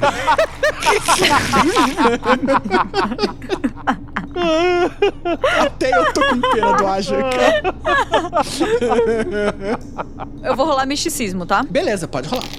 12. Com esse teu teste, vocês vão ter que dar uma, uma boa explorada antes de tu conseguir achar algum sinal. Mas provavelmente tu consegue. Ficou pronta, Quick? Um segundo, segundo, segundo, segundo. Eu tô dando uma última entrelaçada aqui pra formar uma paradinha de baixo de puxar. Com as pernocas. Senhora Jean, por favor, me avise se estiver sentindo dores. Eu sou capaz de resolver isso pra você. Não dá nada. Pronto, agora é, é a hora, agora é a hora crítica, né? Se vai funcionar. Caraca, não, vamos. Gente, vamos fazer um círculo aqui em volta. Puta merda. tô, tô muito ansioso pra ver isso funcionar, de verdade. Esse instrumento em específico, a cuíca, não era o que eu tocava, mas eu tenho a parada. Olha aí, eu tô com a ficha aberta aqui. Eu tenho a parada que é artista veterano. Ah. Porque, pô, eu, eu sou um percussionista, pô, de longa É, data. o tal, cara sabe, o cara sabe. É ouvido absoluto. Ouvido absoluto, certeza. Tô, tô- tô dando aquela estalada de dedo assim pra frente, assim, né? O pescoço pro lado, pro outro.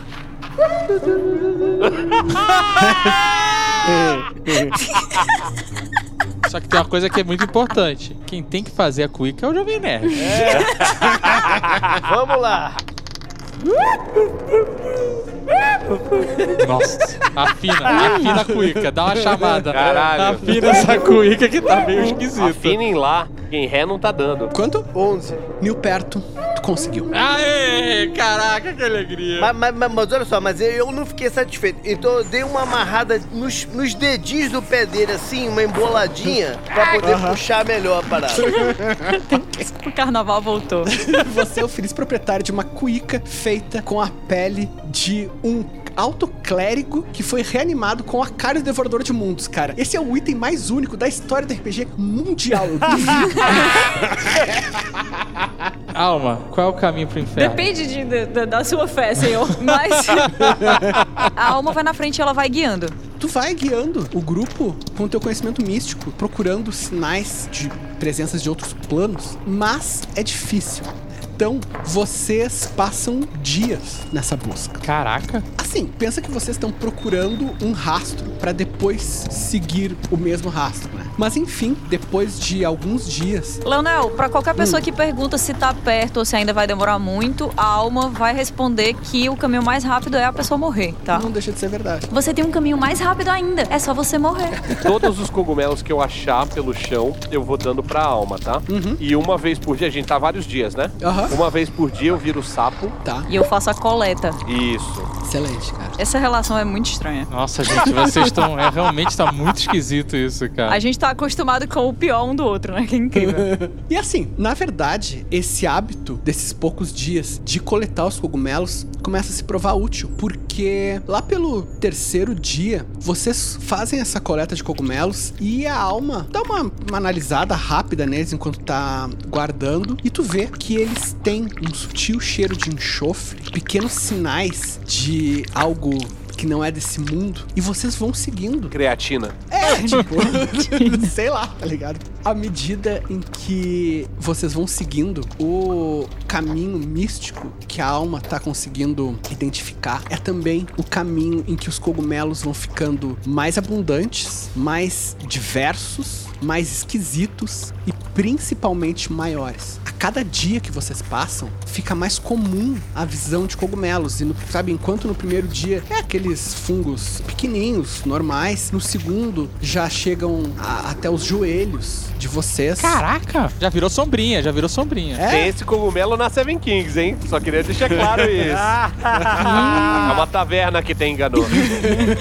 E no quarto dia, eles estão à altura dos ombros de vocês, já passando da altura da alma. E assim, cara, quando fecha uma semana que vocês estão viajando, vocês se veem numa verdadeira floresta de cogumelos. Os cogumelos têm vários metros de altura. Pensa que vocês estão sempre nesse subterrâneo, né? O, mas são salões gigantescos, como se fosse quase a céu aberto mesmo. O teto desaparece na escuridão. E assim, alguns cogumelos, eles também, o topo deles desaparece na escuridão, de tão altos que eles são. É um tipo de cogumelo ou tem vários tipos? Tem vários tipos. Tu que é um druida, Feldon, tu não precisa nem de um teste pra saber isso. É como se fosse uma floresta, cara. Tipo assim, floresta tem vários tipos de plantas, né? De árvores. É a mesma coisa. Eu vou usando aqui minha perícias de druida, mas como a, a alma é uma especialista melhor que eu, eu vou dando pra ela, pra ela avaliar e a gente deve levar ou não, tá? É, os que tem mais enxofre eu guardo eles separados do resto. Desde que começou a, a- a ser grande o suficiente pra ser notável. E triptaminas. alma, alma, tem triptamina esse aqui? Tem triptamina? Esse aqui tem? Não faço a menor ideia, mestre. Não sei o que é isso ainda. Eu te mandei o artigo científico. Ah, o do sapo? Sim, mestre, eles são riquíssimos em triptamina. Nós conseguiremos fazer. Vamos guardar, vamos guardar. Vocês vão fazer o quê, gente? Só pra. Não, é só um- uma garantia. Planos de contingência, sim. Caso tudo saia do controle, a gente tem um plano B. Sim, pretendemos tirar as coisas ainda mais do controle, senhor. Ah, eu queria perguntar um negócio pra você, inclusive. Você teria aí pomada pra assadura? Sim, senhor. Muitos dias sem papel higiênico. Muitos.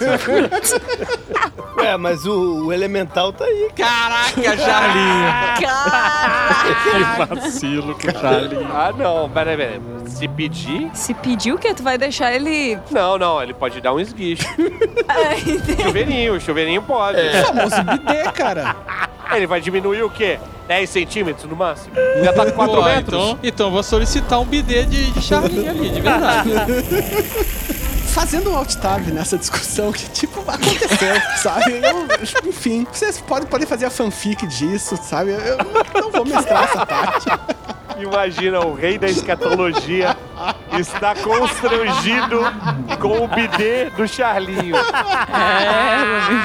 Mas enfim, vocês estão nessa floresta de cogumelos. É, é gigante. Mas a gente continua no subterrâneo, né? Continua no subterrâneo. Cara, vocês estão há mais de uma semana no subterrâneo. Vocês estão ali embrenhados naquela floresta. Maravilha. Um de nós morreu. É isso que aconteceu. Ele falar maravilha, só pode ser, né? Exato. O que acontece é o seguinte: todos vocês ouvem um barulho de asas muito acima. Então vocês ouvem um guincho vindo de outro lado, assim, mas também bem acima. E não é a cuica. Não é a cuíca, cara. É muito mais alto, é muito Isso é pior. inesperado. Vamos jogar no chão. Cara, do topo dos cogumelos que formam aquela floresta que tá acima de vocês, descem quatro formas aladas. Parecem uns lagartos, assim, cobertos de escamas. Uma espécie de mini dragões. Serpente! Cuidado com as caudas, são ferrões peçonhentos! Você voltou com a sua voz normal? Ah, ele foi todo esticado, né, cara? Agora que ele é a cuica. Tá esticado, tá esticado, tá esticado, tá esticado. Tem que ser fininho. Agudo, agudo, agudo. Cuidado com os... Seus ferrões são peçonhentos! Isso é muito escroto. Pô, é melhor ter ficado morto, cara. Nunca tinha tido um encontro aleatório no Nerdcast RPG, cara. E agora a gente tem um com quatro serpes. Então é iniciativa. Rupert, é tu. Ah, saque rápido nas minhas adagas. Vou arremessar as duas no mesmo. Pode fazer teu ataque. É um ataque só ou são dois? São dois ataques. É ataque furtivo não, né? Como teu primeiro agir ainda é ataque furtivo. Ataque furtivo. Uma vez por rodada, Rupress causa 7d6 pontos de dano em ataques corpo a corpo. Mais o óleo negro. Não, e tem o... mas eu tenho mais... Bem, virando o Rex. O Rex não tá aqui, eu tô virando o Rex. Nossa, cara, tu, tu encanou. 14 num e 18 no outro. Tu arremessa tuas duas adagas muito rapidamente, Rupert. A primeira vem muito certeira. Tu acerta no olho de uma das criaturas. Ela é vulnerável nesse ponto, né? Foi exatamente o que tu mirou. Ela dá um guincho, tá mergulhando na tua direção antes que consiga chegar em ti. Tem essa adaga cravada. A tua outra adaga faz mais um pouco de dano. Crava entre as escamas do pescoço dela. A primeira das serpes já tá ferida, mas ainda tem outras três que estão completamente lesas. E agora é o Nil perto. Eu saquei que o Agion conhece bem esse tipo de, de criatura, então pergunto pra ele rapidinho assim: de quem que eles têm medo? Quem que é o predador deles? Posso fazer um teste, Helena? Pode, pode fazer um teste. Teste de conhecimento. 18 no D20. Eia. Caramba, velho. Tu sabe, serpes são criaturas que vivem, em geral, nas alturas. Embora aqui elas estejam nesse subterrâneo, né, elas estejam vivendo nesse salão gigantesco, normalmente elas são criaturas que vivem nas alturas. Então, tudo que vive também muito alto são predadores ou presas em potencial. Pode ser grifo, pássaro roca, esse tipo de coisa. O que, que é um pássaro roca, mano? É aquelas águias gigantes, sabe, que aparecia no Monster Manual segurando um elefante, assim? Um grifão, então. Vou fazer uma ilusão lacerante de um grifão. Essa ilusão, ela pode atacar e dar dano, na verdade. Caraca, maluco. Não é uma ilusão, né, E a caralho? gente achando que o óleo negro não tinha feito nada no JP, né? O cara estudou o livro de regras, maluco. Não foi só a ficha, não. Eu posso fazer uma magia e sinergia com a dele? Pode, com certeza. Esse é o teu poder de cuica. Agora vocês um só. Eu vou castar conceder milagre, que eu transfiro um pouco do meu poder divino pra uma criatura. Então eu vou fazer isso na ilusão dele. Vai fazer um milagre dela ser verdadeira de fato? Com a tua música e com a tua magia no perto, faz surgir aquele grifo enorme. Ao mesmo tempo, a criatura ilusória é fortificada pelos milagres do Agian. Tu sente a, a magia divina do Agian fluir através do instrumento junto com a tua magia de bardo. É só Arnada Zona!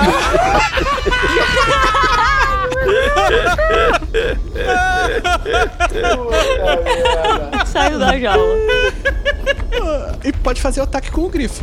15. As As criaturas têm um susto, porque do nada apareceu um predador, né, um competidor delas. O grifo investe contra uma das serpes, voa com as duas garras no pescoço da criatura, causando bastante dano. O sangue dela espirra por cima de vocês. Realmente foi um dano bem considerável. Feldon, é tu. Vou sair correndo, pular em direção a elas Uhum. e me transformar num dragão de Komodo.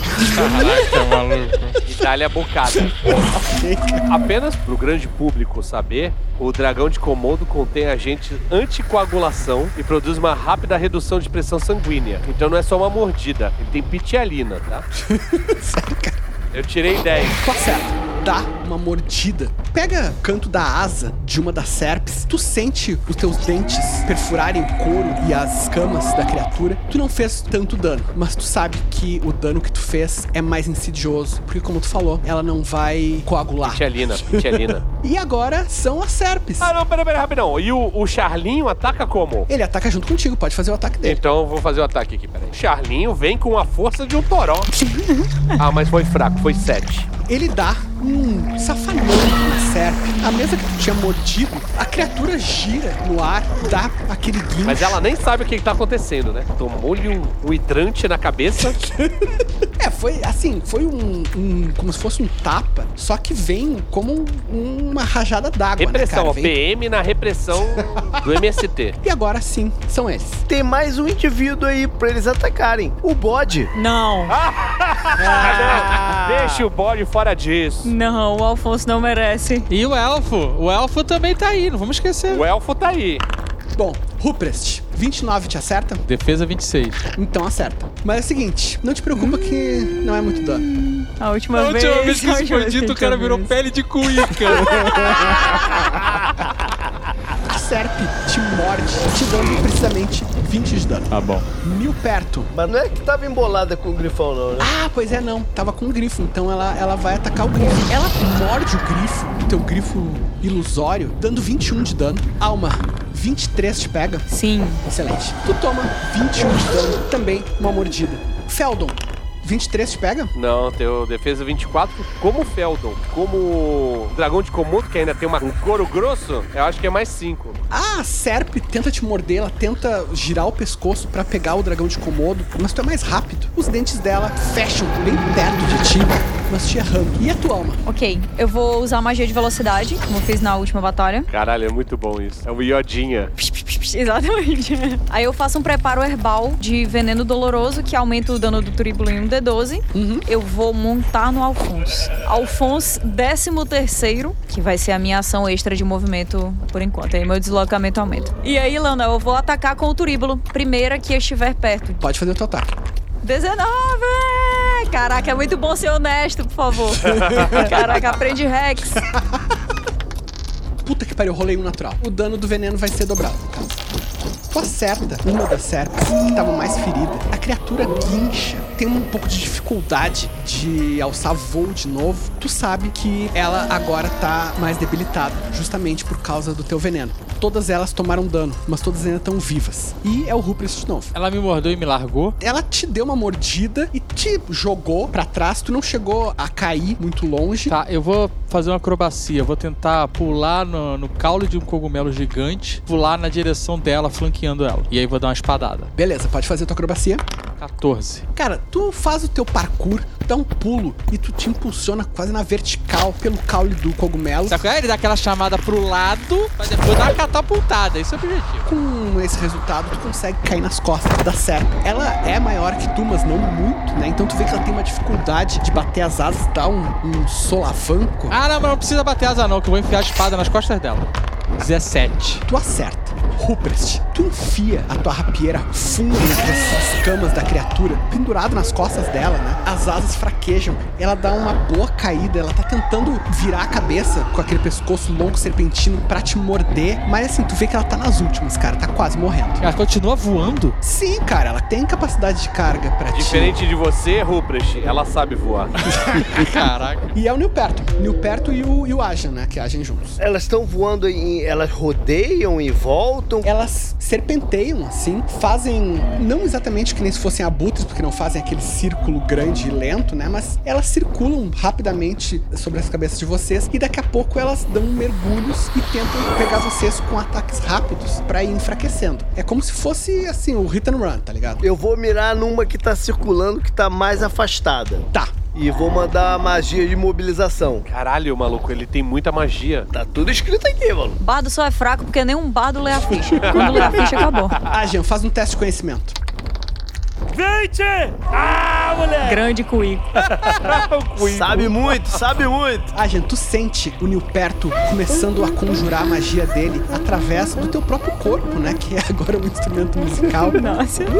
E tu sabe, cara, as energias arcanas fluem por ti e tu consegue reconhecer o que tá acontecendo. Tu vê que ele tá conjurando uma magia de imobilização e tu sabe, com esse teu teste, esse teu 20 natural de conhecimento, tu sabe que serpes são imunes a essa magia. Como foi um 20 natural, tu tem tempo de avisar ele, pro Nilperto poder fazer outra magia. Não, Nilberto, elas são imunes! Eita. Use outra magia! Mudei a música então e. Vou fazer a nota dissonante que vai num cone e dá o 10d8 de dano. Como é um cone, tu vai conseguir pegar em duas delas. Uma delas falhou no teste de resistência e tirou um 7. E a outra, porra, tirei 7 duas vezes seguidas, meu. A tua magia pega nas duas. Porra, mas é- são 10d8. Nossa, a única pessoa triste por causar muito dano que eu já conheci na vida. Seguinte, a tua onda sonora, tão afiada quanto uma navalha, ela passa por duas das séries. Uma delas é completamente retalhada, tenta ainda dar uma batida de asas, mas as asas dela já são farrapos e ela cai ao chão pesada, morta. E a outra toma aqueles cortes, escamas são arrancadas, mas ela ainda consegue se manter no ar, girando. Ah, Jean, o que que tu faz? Eu vou usar a cúpula de repulsão. Maravilha, cara. É um escudo invisível ao redor da cuíca. Tá. Meu Deus, meu Deus. Quem tentar se aproximar tem que fazer um teste de vontade pra ultrapassar a barreira. Se não conseguir, é... Enfim, não consegue. Conseguir não consegue. Vocês todos veem uma espécie de domo de energia translúcida, ao mesmo tempo to toques dourados envolver vocês. Quando chegar a vez das serpes, elas vão tentar se aproximar de vocês. Feldon, é você. Tirei 13. A criatura ainda estava no limite do teu alcance. Tu consegue pegar o rabo dela com uma mordida. E o Charlinho pode, pode atacar se tu quiser. Charlinho, dano foi 16. Ele acerta, acerta o que vocês estão atacando. Também tu vê que ela já tá bem mal, com bastante cortes e, e mordidas. Tu tá contando aí com veneno, né? Sim, tô contando com veneno. Vitialina. As serpes tentam chegar perto de vocês, mas elas não conseguem, como se elas fossem repelidas por algo que fosse anátema, né? Al- Algo que elas temessem ou simplesmente não conseguissem chegar perto. Você não pode passar! Então, a que tá com o Rupert te ataca, Rupert. Ela me mordeu? A criatura tá girando, esperneando, tentando te alcançar, mas realmente é muito difícil. Ela não consegue te alcançar com a boca, né? Porque tu tá pendurado perto do pescoço dela, tá nas costas. Ela tá tentando morder o ombro, maluco. É, ela tá tentando morder o próprio ombro, mesmo com o pescoço serpentino é muito difícil. Mas o que ela consegue? Ela consegue dar uma rabada com aquele rabo que nem se fosse um chicote. E ele te pega por pouco. E aquele feijão que o Agian tinha avisado que continha veneno, ele te acerta. Tu toma 18 pontos de dano e tu faz um teste de fortitude pra nós. Tirei um. Meu Deus do céu. O ferimento é superficial, mas o veneno da criatura é perigoso. E tu tirou um no teste, então tu toma 17 pontos de dano a mais. Nossa senhora. Tu sente aquele veneno correndo pelas tuas veias de metamorfo, te corroendo por dentro. Tu sabe que isso é perigosíssimo. Eu vou atacar essa que tá com o Rupert nas costas. E eu vou usar o turíbulo pra tentar amarrar a cauda dela e puxar pra baixo. Ok, caramba. É, tecnicamente eu posso fazer isso. A não ser que ela esteja muito alta, porque. Não, ela tá baixa porque ela não tá conseguindo uh, voar direito, né? 11. Alma, com o teu turíbulo, a corrente se estica, bate no rabo da criatura e se enrola, na verdade. E tu sente a criatura instintivamente batendo as asas, tentando te puxar pra cima, tentando voar pra longe, mas tu é mais forte. Um puxão decidido, rápido, com os dois braços, tu traz a criatura pra baixo e nisso ela passa pelo efeito da magia do ágil. Aquele escudo de energia fica por um segundo, ele fica visível, relampeja assim. Instantaneamente ela começa a sentir um, um sofrimento horrível, uma verdadeira agonia. A criatura começa a se debater, não só pelo desespero que parece estar tomando ela, como se ela tivesse com muito medo de estar ali, como se ela quisesse mais do que tudo se afastar, mas também o próprio corpo dela parece estar reagindo àquilo. A criatura está tremendo, os ferimentos que ela já tem se alargam e ela bate as asas desesperada, fazendo respingar sangue em vocês. Ela guincha para todos os lados, balançando a cabeça naquele pescoço serpentino. Dá um verdadeiro solavanco assim, alma. Tu tem uma certa dificuldade de manter a criatura presa, mas no fim tu dá mais um puxão e aquele sofrimento dela parece ficar ainda maior quando ela atravessa a hora do escudo. É como se milhares e milhares de agulhas atravessassem o corpo da criatura pelo grito de dor que ela dá. Ela bate pesado no chão, um ruído surdo. Ainda tenta levantar a cabeça, mas são os últimos momentos. A criatura dá um guincho fraco e a cabeça dela despenca no chão, morta. Sobraram só duas serpes. E elas veem a magia, né? Aquele escudo mágico. Olham em volta e veem o massacre que vocês já fizeram. Veem os próprios seus próprios ferimentos. Tem aquele grifo ali do lado. E mesmo criaturas bestiais, mesmo criaturas ferozes e animalescas, elas têm um instinto de autopreservação. Elas fazem menção de simplesmente voar para longe mas vocês veem que uma delas nota. Tem guerreiros bravos ali fazendo um massacre, matando elas, mas também tem uma presa muito fácil, que é um corpo de elfo que tá ali, vocês deixaram estendido, guardadinho ali do canto.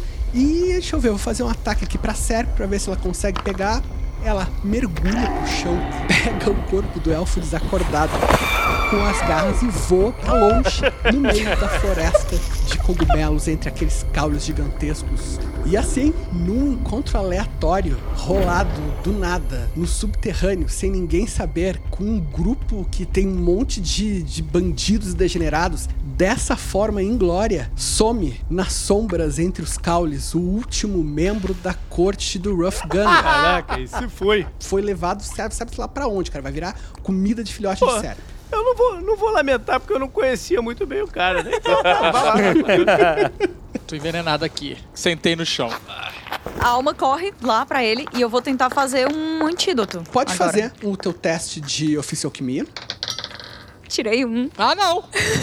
me, deu, me deu um chá de boldo? Que porra é Não, essa? eu não quero, eu não quero matar. Talvez confusa, talvez nervosa, talvez na adrenalina do combate, tu começa a fazer o antídoto. Porra, é uma coisa muito banal pra alguém que é tão boa quanto tu nisso. Então, talvez por isso tu nem olhe, porque tu tava separando os cogumelos infernais dos não infernais. E tu pega um infernal e põe na- no meio daquilo. Rupert, tu sente num plastro que ela faz, tu sente aquilo arder ainda mais. Cara, assim, parece que por dentro tá sendo dilacerado. Ai, ai, ai, ai. E ainda deu uma caganeira. No mínimo, no mínimo. Se arde é porque tá curando? Perguntei pra ela. Sim, é mertiolate. tu cometeu esse erro, né? Os teus dedos tremendo um pouco, como eu falei, da adrenalina do combate. Tu tava um pouco confusa, sabe? Muito, muitos estímulos, muita coisa pensando. E tu pegou a bolsa errada. E pegou os cogumelos afetados pelas energias demoníacas que tu e o Feldon estavam colhendo ao longo desses dias. E no que tu te dá conta do que tu fez, o que, que tu fez um plastro literalmente infernal pra tentar curar o veneno que tá correndo agora pelas veias do Ruprecht. Quando tu vê ele que já tava pálido, né? Porque ele tava imitando a face pálida daquele soldado. Ele fica mais pálido e em questão de um segundo, pequenas veias arroxeadas aparecem sobre a pele dele. Tu vê aquele veneno que já tava no- agindo no corpo dele eh, se tornar cada vez mais forte Puta merda. impulsionado, cara, pelo poder do inferno. E tu nota uma coisa, Alma. Tu pode errar, talvez. talvez possa haver alguém melhor do que tu. Vai morrer. Que alívio. Que alívio, quase mataram meu colega. Eu tô vendo a cara dela feliz quando enquanto eu tô morrendo. É isso? Sim, eu tô com o olho cheio d'água, assim, de alegria. Um sorrisinho no rosto, assim.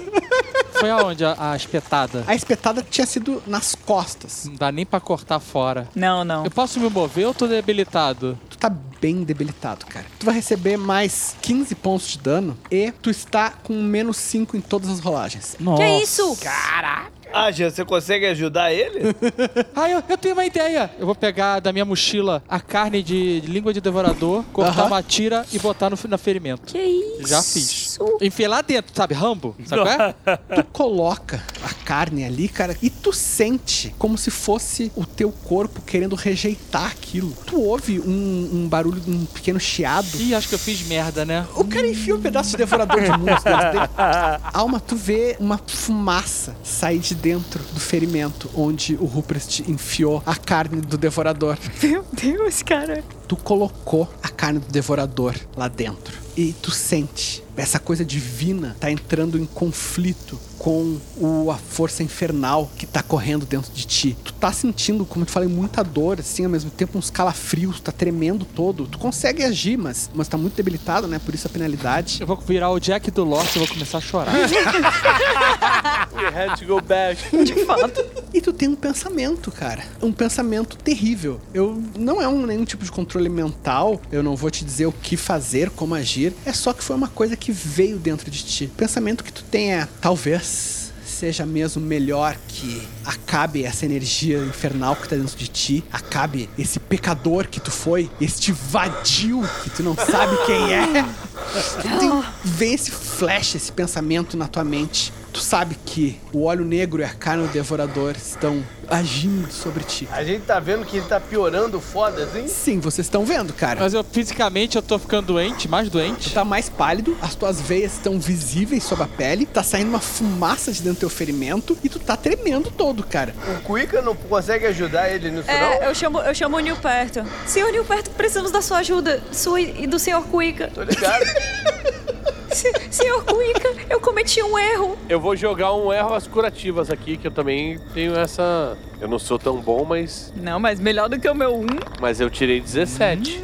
Vaidosa. É. Feldon, tu cura um D8 pontos de vida pra cada ponto de magia que tu gasta, pra um máximo de 15. Tu sabe que isso não vai anular completamente o veneno, mas com certeza vai ajudar muito o Rupert. Ah, vou mandar um 15. 15, 15. Tu usa as tuas ervas e Rupert, tu começa a te sentir melhor pelo curandeirismo. Seu cu. Não é curandeirismo essa porra. Aqui é ciência milenar, caralho. Oh. Medicina tradicional élfica. É. Tu começa a te sentir melhor, a dor arrefece, os calafrios passam. Mas assim, tu sabe que isso é um paliativo. Tu ainda tá envenenado, tu ainda tá com a penalidade. Ah, gente, alguém tem que chupar o veneno aqui, gente. tá muito difícil aqui. Tá muito difícil. Chu- Chupa aqui. Eu boto a mão assim em cima do ferimento. Que, que ainda a carne do devorador tá ali ainda? Tá ali ainda. Melhor tirar, né? Então eu vou tirar. Tira aquela carne esponjosa e gosmenta. Ela escorrega um pouco nos teus dedos dentro do ferimento. Tu consegue puxar. Tu sente um pouco de alívio. Mas é como eu falei, assim, tu não tá mais em risco de vida, mas ao longo, sei lá, dos próximos dias, das próximas horas, tu vai precisar de medicina que trate o ferimento. Quer dizer, ervas curativas não é medicina. É isso. E nisso, cara, vocês estão se preocupando com o Rupert quando vocês ouvem, vindo do meio dos caules gigantescos de cogumelo, vocês ouvem a voz. Vocês estão bem? Precisam Eu levanto, olho pra onde tá a voz, e aí eu faço menção de ir até lá, mas na verdade eu dou meia volta, chego no Feldon e digo: Mestre, eu cometi um erro. Foi maravilhoso. A minha hora está chegando. Eu sinto. Eu vou pegar as bochechas da alma. Alma, alma. Muitas pessoas gostam de se sentir mortas, mas elas não estão mortas. Estão apenas recusando a vida. se arrisque, dê uma chance, até se machuque, mas faça o melhor que puder. A hora que for pra você morrer, você morre. Bora viver? Nossa, cara. Caraca, o melhor coach ligando. Bora viver. Senhor, eu tenho feito o meu melhor até agora. Eu não, eu não pretendo mais fazer o meu melhor daqui pra frente. Foi o suficiente. Pessoal, depois vocês falam isso. Tem alguém ali, cara. É verdade, eu, eu viro assim. Assim, não faz sentido que vocês não tenham ouvido passos pesados. Não faz sentido que vocês tenham só ouvido a voz dessa pessoa. Chegam quatro anões montados numa espécie de criatura bípede feita de pedra. É como se fosse quase um, um corpo de pássaro, só que muito grandão e sem asa. Só que em vez de um ruído pesado com cada passo, como pareceria que faria sentido, porque são umas patas grandes, feitas de rocha, cada vez que elas pisam no chão é com uma tremenda suavidade. Essas patas de rocha parecem se mesclar ao próprio chão por uma fração de segundo e faz um barulho muito suave, assim, quase como se fosse, sei lá, as patas de um gato pisando no chão, sabe? É, é, é com um barulho fofo. E eles se aproximam, são quatro anões, todos eles estão com umas túnicas, capuz na cabeça. Claramente é um uniforme, né? O que parece ser o líder. Levanta a mão assim em saudação. Vocês, forasteiros, estão bem? Precisam de ajuda? Leonel, eu me transformei num peixe-gota. e me joguei dentro do Charlie. Meu Deus do céu. Pesquisem peixe-gota. Eu tô tipo o Craig do Tartarugas. Ah, é o peixe do narigão. Ah, não. Eu tô dentro do Charlinho. Eu vou tocar uma canção cativante nas castanholas, não na, na cuíca, Cara, que é isso, sério. que é pra deixar o clima bom e a galera ter uma propensão a, né, a, a relaxar e tal, não sei o quê. E vou falar, salve amigos, muito tempo que não vemos ninguém, que bom que apareceram. Eles olham assim. É, porque por aqui realmente não vem muita gente, não. Afinal, nós estamos aqui com uma missão que, em geral, não atrai muitos convidados. Nós somos os geomantes e nossa missão, guardar o portal para o inferno. Que coincidência.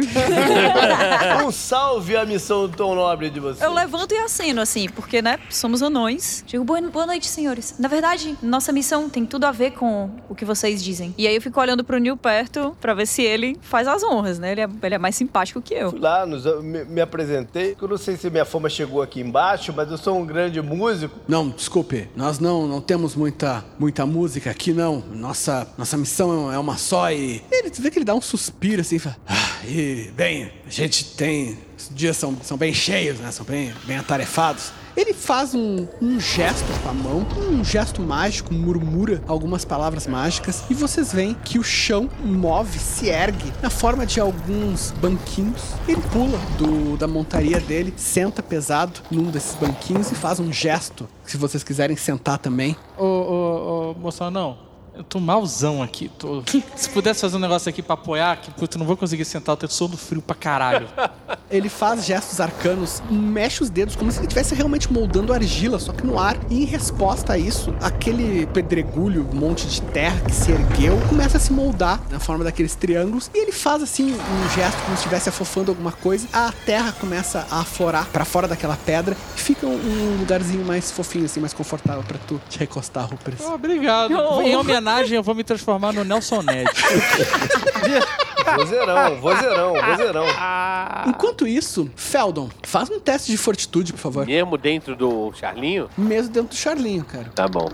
13. Seguinte, por enquanto, tu ainda tá bem. Que tu te dá conta de que o Charlinho, ele é água doce. E o peixe gota de... do mar. Filha da puta. Quem mandou tu mandar a gente pesquisar no Google? Ah, meu Deus. Isso. Pô, senti que tá faltando um, um oxigênio. O anão olha pra ti, assim, os anões, os quatro anões olham, mas assim, eles não parecem se surpreender com toda essa maluquice, essa magia. Tipo, vem, vem aventureiros aqui, o cara tem um elemental da água, vem um peixe gota que vira elfo. Eu vou sacar da mochila o chocalho que eu não uso há muito tempo, mas eu ainda sei tocá-lo, né? E junto com a castanhola eu vou mandar uma versão de Hotel California.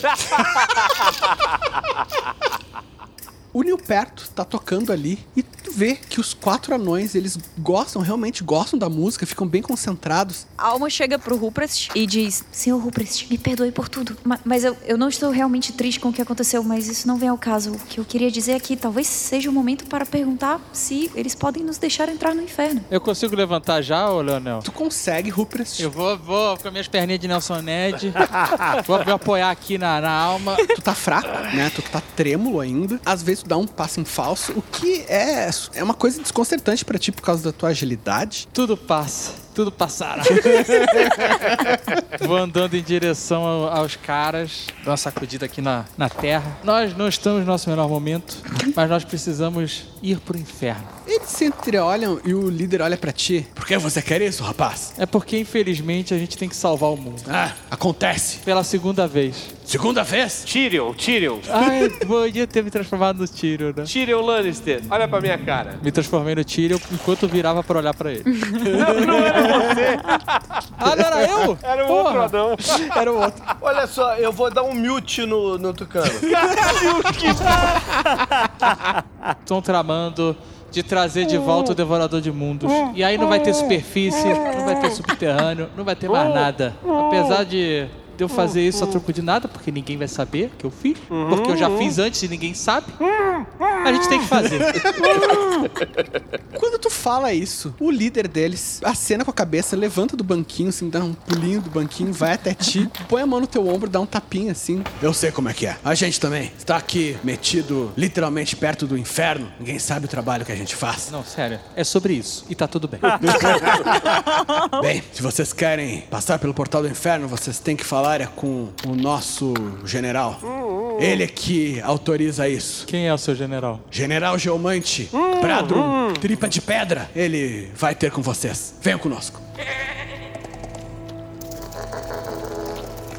Vocês progridem pela floresta de cogumelos, seguindo os quatro anões. Eles se apresentaram como geomantes. Claramente, eles são magos. Para eles, a magia é uma coisa muito casual. Eles usam magia de manipulação da terra e da pedra, assim como quem usa uma ferramenta. Assim como o líder deles criou os banquinhos, vocês veem que aquelas montarias deles são criações mágicas. O fato de elas fazerem esse barulho fofo, né, de não fazerem estrondos, claramente é algo mágico. Eles levam vocês para fora dessa floresta de cogumelos e logo em seguida vocês chegam a um túnel claramente não natural. É um túnel esculpido, um túnel entalhado, todo em ângulos retos, uma forma geométrica, o próprio cilindro que seria, ele não é um cilindro circular assim, ele é todo entalhado com oito lados e as paredes do túnel são todas decoradas também com motivos anões, arte de ângulos retos e retratando cenas de batalhas. A mãe!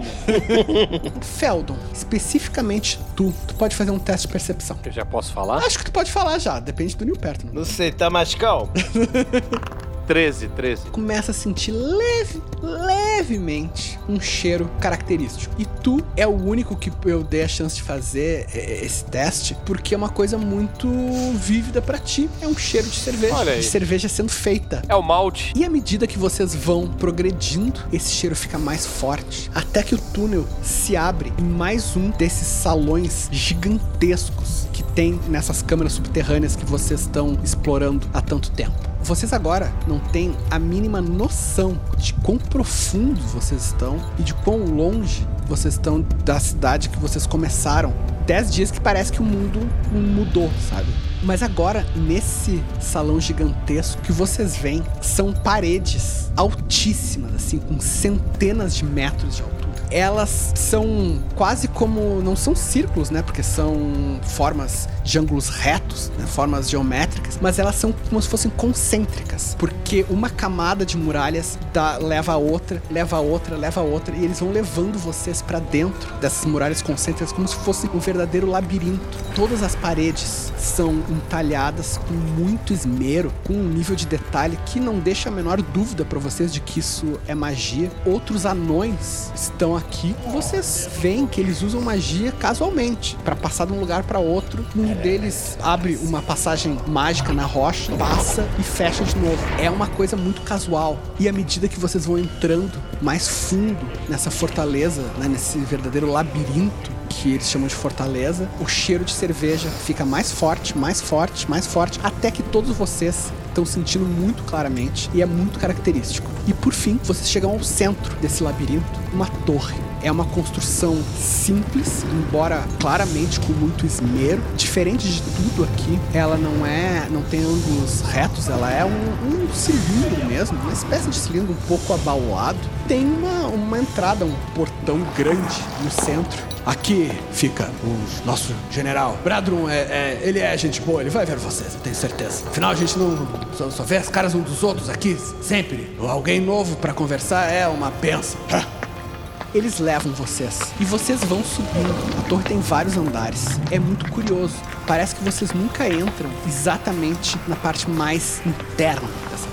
Até que vocês chegam no último andar. E daí sim, no último andar dá pra entrar efetivamente. É um salão completamente aberto. E vocês veem que eles circundam um poço enorme que é do tamanho de quase da torre inteira, profundo. E aqui o cheiro de cerveja é ainda maior. E vocês veem que a torre, na verdade, é um barril gigantesco cheio de cerveja. Caralho. Nossa, o Feodor vai ficar.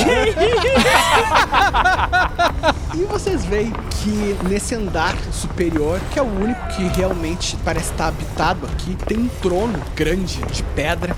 E nesse trono tá jogado um anão. Esse anão tá cercado por centenas de canecas vazias. Tipo, são pilhas e pilhas e pilhas de canecas vazias ao redor dele. Ele tá com uma caneca na mão, sobe ela até a boca, toma, um gole só, um riozinho de, de cerveja escorre pelo canto da boca dele pra dentro da barba. Ele bate a caneca no braço do trono, dá um arroto sonoro que toma a torre toda e fala: Traga outra, tô com sede. E o anão que tinha trazido vocês até aqui se curva, faz uma mesura e fala: General Geomante Bradron, eu venho aqui trazendo aventureiros vindo da superfície. Eles querem acessar o portal do inferno. O anão Bradron dá outro arroto, limpa a boca nas costas da mão, pula do trono e vai cambaleando assim até vocês. O cheiro de álcool nesse cara é maior ainda. Parece que o álcool tá impregnado na carne dele, sabe, na, na barba, no sangue, nas veias. Ele olha pra vocês com olhos injetados assim e fala: Ah, aventureiros,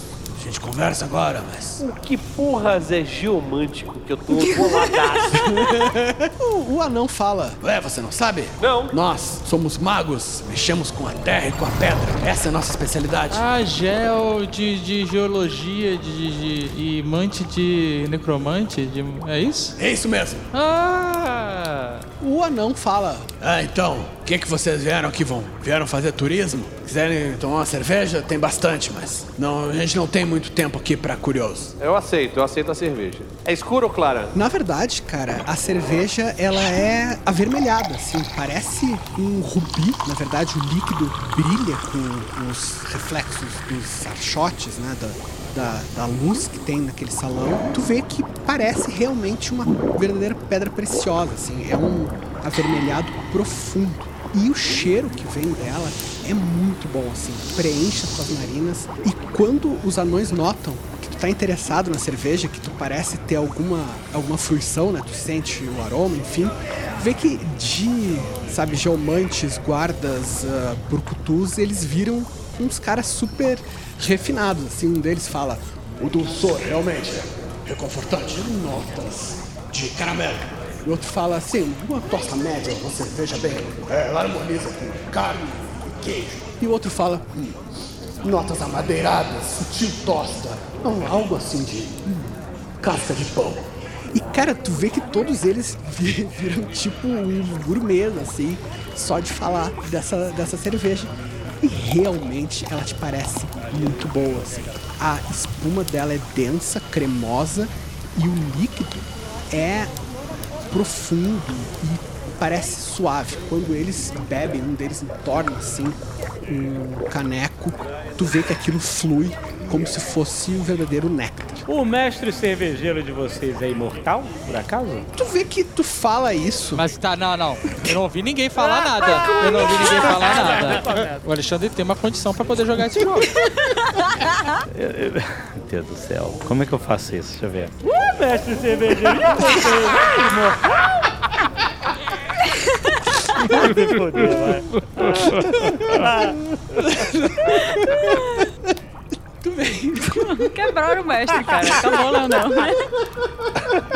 tu vê que tu fala isso, Aja. E fica um silêncio, né? Em geral, os, esses anões, eles são, como eu falei, eles não são pomposos, eles, eles conversam bastante, estão sempre resmungando alguma coisa. Tu vê que tu fala isso, fica um silêncio. Eles se entreolham como se alguém tivesse falado um- uma coisa meio, meio incômoda. O general fala: Ah, não precisam fingir que não estão vendo o elefante no meio da sala. O elefante bêbado. O mestre cervejeiro não é imortal, mas eu sou. Ele chutam uma caneca assim na parede. Eu aceitei esse posto, fiz um juramento, disse que era até a hora da minha morte. Eu iria ficar aqui liderando. Eu pensei, "É, o que que pode durar isso? Mais umas décadas? Mais uns séculos? Não tem problema, eu aguento. Mas Ele suspira fundo, assim.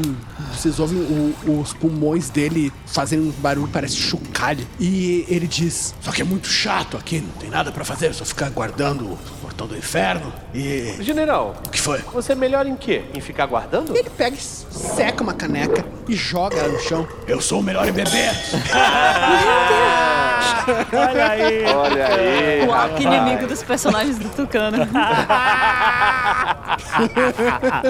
A Alma tá em completa depressão, assim. Esse assunto é muito sensível pra ela. Eu vou perguntar pra Alma aqui. Alma, eh, eu queria uma- umas informações, tô curioso aqui.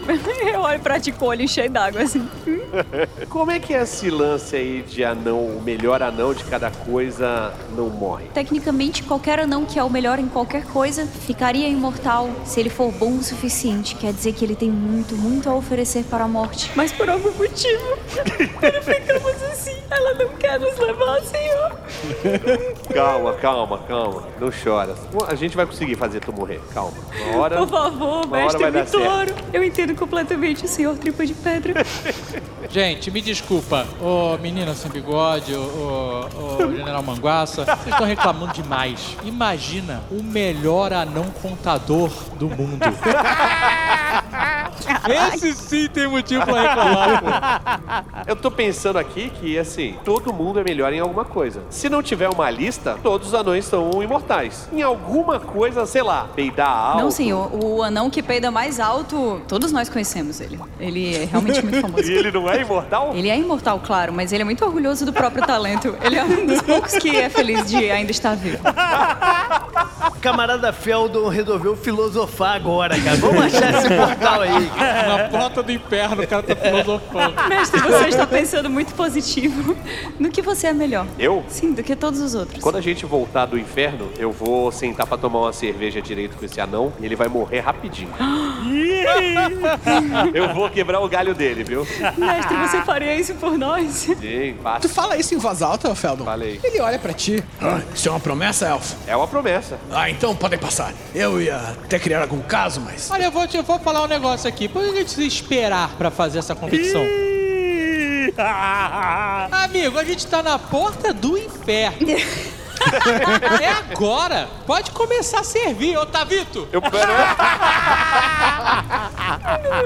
então desce a cerveja aí pra nós. Tô casando 10 moedas de ouro no elfo. Casei no chão e chamei, ó. 10 de ouro no elfo, que hoje a gente vai ter velório já não. Bater, bater palminhas. Vem um outro anão assim. Eu ponho 30 no general. E pá, joga um saco de ouro no chão junto com as tuas. E eles começam a fazer apostas. É, eu aposto no Elfo. Tem, tem uma cara meio castigada mesmo. Aposto que, é um bom vai começando a aumentar aquele bolo de ouro até que ele já tá assim, alto de moedas de ouro e objetos valiosos no chão ali. Tem uns anões anotando as apostas. Daqui a pouco já tem, não, mas eu aposto que o elfo vai ganhar por 10 canecas. Eu quero começar a fazer um, um preparo pra ajudar o Feldon na bebedeira. Eu quero tentar ajudar o Feldon na bebedeira com alguma coisa forrando o estômago dele ou que cause menos enjoo. Azeite, dá uma colherada de azeite. colherado de azeite tá bom. Ô, Leonel, quando eu chamei a aposta, na verdade eu não queria apostar mesmo. Eu queria ver quem é que tem dinheiro, onde que tá o dinheiro dos anões. Que eu quero, sabe qual é? Quero, Aham. quero dar uma trabalhada enquanto eles estão distraídos. Roubar de anão dá azar. Seguinte, Ruprecht, o que tu nota é que esses caras, como muitas vezes acontece com soldados que ficam designados para uma área muito restrita, eles não têm no que gastar. Então, tu vê que vários deles voltam poucos minutos depois, cara, com coisas valiosas mesmo, ou com algumas pedras preciosas, ou equipamento muito caro, coisa meio ostensiva. Um deles fala: Eu aposto a cota de malha meu avô, joga no bolo e ficam, oh. O outro fala: Isso não é nada, eu tenho aqui essa varinha feita do dedo de um ente morto-vivo. Ele joga também. No meio do bolo, os anões se impressionam. Um outro diz: Eu tenho aqui a coroa de um Rei Goblin. Tudo bem que Rei Goblin não é grande coisa, mas é mesmo assim uma coroa. joga no bolo. O outro fala: É, eu tenho aqui, eu guardei todo o meu dinheiro e transformei em pedras preciosas e agora, agora isso vai valer a pena. E ele despeja um saco inteiro, assim, sabe? De pedrinhas caindo por cima do bolo de ouro. E o outro ainda fala: É, você não só não de verdade, eu vou apostar aqui, meu velho bom machado. e taca também no, no meio do bolo. E vocês veem que tá ficando cada vez maior. Aquilo já tá maior do que o tamanho de um anão. Vou apostar uma cuica. Não, não. Aposta com Cuica mágica. Caraca, se apostar. Pô, Pois é, mas vai que, vai que o Feldon perde e daí o Não, Ágil... não tem essa chance. Pode apostar. Gilberto, pode apostar. Não tem essa chance. E aí, Nilperto aposta? Então vai, joguei a cuica lá no meio. Eles ficam olhando assim, realmente esses aí merecem ir pro inferno. Daqui a pouco vem um anão com duas canecas, entrega uma pro Feldon e outra pro general. Enquanto isso, eu tô tocando nas castanholas um som de inspiração. Dá mais quatro testes aí. Tinha que tocar o bêbado e o equilibrista. O general faz um gesto assim pra ti, pra fazer um brinde, Feldon. E vocês começam. Não, não, calma, calma, calma. Ah, Que isso? pode fazer o que tu quiser. Primeiro eu estalei os dedos, assim, né? Estalei o pescoço, né? Pra um lado, pro outro. E eu girei um gigantopiteco. Que isso, velho? Gigantopithecus black. Cara, lá vai. Todo mundo pro Google. É aquele orangotango do, do Mogli. Porque ele tem mais constituição do que eu, né? Porque é um Aham. orangotango gigante, 3 metros de altura. E ele tem toda a mobilidade pra tomar a cerveja na caneca. E ainda fica sentadinho em cima da, da bunda aqui, assim, com umas perninhas pro lado. Que é útil pra quem tá bebendo. Que é útil porque. Muito, muito. Eu passei a, a mão de orangotango no- na barba do anão. Que é isso? Vocês estão ficando? Então, tu tem mais quatro da alma, mais quatro do Nilperto, tocando as castanholas, e mais quatro do Gigantopithecus. Então, tu vai ter mais 12 ao todo, além da tua fortitude. Então, eu tô, tô preocupado só que se a gente, com essas paradas todas, se vai valer eu, eu beber mais que o cara. Ele não parece estar se preocupando com isso. Não, não, tudo bem. Ele oferece a caneca pra fazer um brinde Vamos lá. E entorna. Pode fazer teu primeiro teste de fortitude, ele vai fazer também. 19. Tu tem ao todo, contando a tua fortitude mais o bônus, tu tem 21. E ele tem 20. Tu tem uma ligeira vantagem. Tu rolou Tá. o quê? 19? 19. Eu rolei 3. Tu ganhou a primeira rodada. Então vai ser uma melhor de 5. Tá bom. Claro, não é um teste pra cada caneca. Vocês já beberam 10 canecas, cada um. E tu vê, Feldon, que ele realmente, apesar de tu tá indo melhor do que ele, ele é um, um puta bebedor, assim. Ele tá, ele entorna uma atrás da outra e ele tá muito acostumado. Os anões vão levando canecas pra ele, ele vai pegando aquilo como um gesto contínuo e a garganta dele mal fecha, assim, só vai se derramando pra dentro. Tá Oktoberfest, os anãozinhos vindo com aquela, já- aquela agarrada de 10 canecas, 5 em cada mão. Pode crer. tá, Hospital House. É isso, segundo teste. Caralho, eu tirei 19 de novo. Pra beber, né? É, professor. Puta merda. Cara, eu tirei 14. Tu ganhou a segunda. O anão começou a ficar com vontade de mijar. Pode crer, cara. Como eu sou um macaco, eu tô mijando ali mesmo, foda-se. Como se você não ser macaco impedisse de você mijar no lugar que você tá. O anão fala, o quê? Mas se o macaco pode, eu também posso. E ele vira pro canto assim e mija também. Vocês veem uma situação desagradável. É pra quem, né? Os anões, eles estão todos reunidos, assim, são dezenas e dezenas de anões estão reunidos ali assistindo. A cada caneca que cada um deles acaba, explode em comemoração.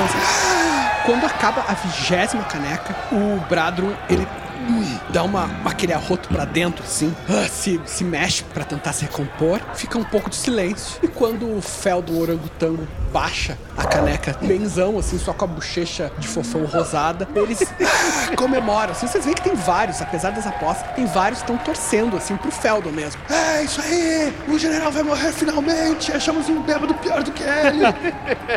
Eu vou tentar saquear alguém enquanto isso. Terceiro teste. Eu tirei 3 agora. Eu tirei oito. Tu entorna a trigésima caneca. E tu vê que agora tá começando a pesar. Tu vê que as comemorações dos anões estão um pouco distantes, parece, assim, aquele som de gritaria meio se confundindo na tua audição. O Bradron joga no chão uma caneca, ela quebra e fala. É, eu ainda sou o maior bêbado daqui. E ele ganhou a terceira rodada. Enquanto isso, Ruprest, tu tá tentando fazer uma punga nos anões, é isso? Isso, tô de. Sabe qual é? Aham. Chavadinho no cantinho, fingindo que tô assistindo. Fui naquele que eu saquei que tem mais pedra preciosa e vou tentar, tentar aliviar o peso dele. Beleza, faz um teste de ladinagem. 19. Caralho, você só tira um 19 hoje, meu. Todo mundo com o dado do Rex. Assim, Ruprest, tu vê que enquanto os anões eles estão todos concentrados ali naquele duelo de titãs, um deles, que usa aqueles hobbies de mago, né? Ele tava com um saco de pedras preciosas preso na cintura. Tu levemente abre, puxa um cordãozinho, abre o saco ainda na, na cintura dele e começa a pegar uma pedrinha por uma, enquanto ele tá comemorando ali, gritando: Ah, Bradron, general, general vai continuar imortal. Enquanto tu, antes que ele perceba, tu já tirou todas as pedrinhas e fechou o saco sem que ele tenha conseguido se dar conta do que aconteceu. Rola, rola um D100 aí. 48. Rola 4D10. 19 total. Puta que pariu, tu conseguiu muito dinheiro, cara. Seguinte, Ruprest, tu conseguiu 1.900 peças de ouro. Isso em pedras preciosas. Mas isso não foi o mais impressionante. Mais impressionante, quando tu pega uma das pedras, tu sente os teus dedos formigarem e o teu instinto de ladrão te faz notar que aquilo não é só um item que pode ser trocado por dinheiro. Tu nota que tem alguma coisa mágica numa das gemas. Nossa, tô feliz demais. Minha ganância ladina tá, tá saciada. Crime compensando. Demais! Então, vamos ver o que, que vai ser isso, cara. Rola mais um D100. 47. Caralho, meu, puta que pariu, muita sorte. Muita sorte. Uma das pedras que tu pegou, diferente das outras, não é muito brilhosa e também não é translúcida. Pelo contrário, ela é opaca. Quando os teus dedos tocam nela, tu sente que ela tem uma textura. Tu chega a sentir um frio na barriga de emoção mesmo, porque essa textura, ela é o formato de uma teia de aranha. A pedra, ela é bem escura, parece um cinza chumbo, e é uma pedra preciosa que faz às vezes de um manto da aranha. Você recebe deslocamento de escalada igual ao seu deslocamento terrestre, tipo Homem-Aranha mesmo, assim, tu pode tipo ir correndo pelas paredes, tu pode, Caraca! sabe, ir, ir, sub- ir subindo. Mais 5 em teste de resistência contra venenos e imunidade. Porra, então isso, essa pedra vai me ajudar porque eu tomei um dano fudido de veneno há 3 segundos atrás. Exatamente. Vou lamber, vou lamber. Vou lamber e me dar uma mordidinha. E ainda imunidade a teias mundanas ou mágicas. E além disso, pode lançar a magia teia. Como assim? Tem a magia teia, né? Uma uma magia de mago que tu faz uma teia mágica que pode prender os oponentes, coisa e tal. Com essa, essa gema, tu te torna capaz de lançar essa magia. Mas ele solta pela bunda? Ou tipo com a aranha? É claro, é claro. É a única resposta Em correta. nome, em nome da fanart tem que ser pela bunda, cara. Eu discretamente me transformei no Andrew Garfield. Aí o recado, né? Mas é isso, Ruprest. É, é uma, um, um resultado muito melhor do que tu do que tu poderia esperar. Tá, eu vou guardar ela na minha pochete pélvica. Minha pochete de levar dólar. Os anões estão fazendo um coro. Vira, vira, vira. Enquanto vocês vão bebendo. Na primeira rodada, cada um de vocês bebeu 10 canecas. Na segunda, cada um bebeu 20. Na terceira, cada um bebeu 30. E agora, pra quarta rodada, cada um vai beber 40 canecas. Então vamos fazer aí um teste de fortitude, por favor. 40 canecas? É, pra ser o maior bebedor do mundo. Orangotango tá mijando, sabe qual é? Transparente, que nem uma torneira aberta. Nem para mais. Os pelos da perna, tudo mijado, um cheiro insuportável. Eu tirei 7. Eu tirei 8 de novo. Empatou. Para o ímpar, né? Como empatou, o anão ele tem um modificador básico maior, sem bônus. Então, a quarta rodada foi do general. Que isso? Essa regra nova aí. Tudo se decide na quinta e última rodada. Ô, Feldo, lembra que eu postei a cuíca aí, cara? Tira um vídeo aí. Pelo amor de Deus, pelo amor de Deus. Eu vou chegar pra alma e falar assim: Você tem alguma coisa aí que possa facilitar a morte do nosso querido General Manguaça? Que tipo de morte, senhor? Não, eu não quero matar ele. Ah. Eu quero só que ele perca, porque aí ele vai morrer. Não é isso que vocês estão procurando? entendo o que você quer dizer. Não tinha pensado por esse lado. Não costumo pensar como uma pessoa tão desonesta, mas é genial. É genial.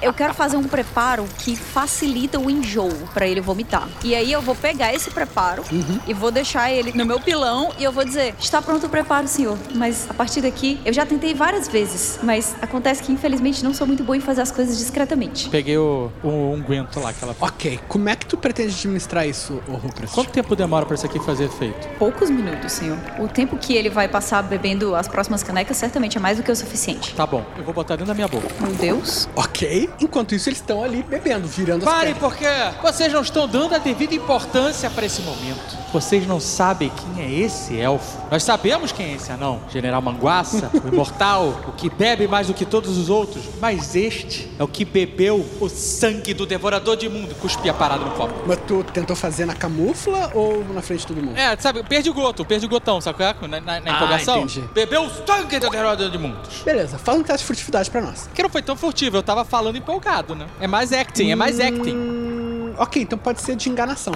15. Caramba, tu tem mais 19 de enganação. Tu vê que todos eles ficam com os olhos em ti. O quê? O sangue do devorador de mundos? Como assim? Que gosto tem? Tá um barato? Meio que prestam atenção no, no Feldon e não notam os perdigotos que caíram. Eu dei uma escarrada mesmo, violenta de, de fazer espuma no. Que nojo, cara. Alma, faz o teu teste de alquimia. 12 mais 34. E eu vou encerrar meu, minha enganação falando assim: O que nós estamos vendo aqui é um duelo de titãs! Todo mundo atrás. É, todos os anões. Ah! Eu ia falar que alguém tinha que falar isso, cara. Serve esse piada interna. Não é tão interno assim, todo mundo sabe. Bom, Feldon, é isso. Agora é o tudo ou nada, o último teste. 18. Eu rolei 19 no dado. Eita! Empatou? Não, porque eu atrapalhei um e ajudei o outro, não é possível. Feldon, tu tá resistindo bem. O anão olhando nos teus olhos, o general olhando fixo nos teus olhos de orangotango, também vai bebendo uma caneca atrás da outra. Vocês bebem 50 canecas dessa rodada. Tá uma, uma montanha, na verdade, de canecas em volta de vocês dois. Os anões estão lavando as canecas o mais rápido que eles podem. Daqui a pouco eles já desistem disso, simplesmente servem uma em, em cima da outra. Eu tô muito impressionado que tem anões lavando canecas na competição. tô muito impressionado. Quando ele acaba a quinquagésima caneca, vocês acabam mais ou menos ao mesmo tempo. Ele joga a caneca no chão, olha fixo pra ti, Feldon. Respira fundo, solta um arroto que toma toda a torre.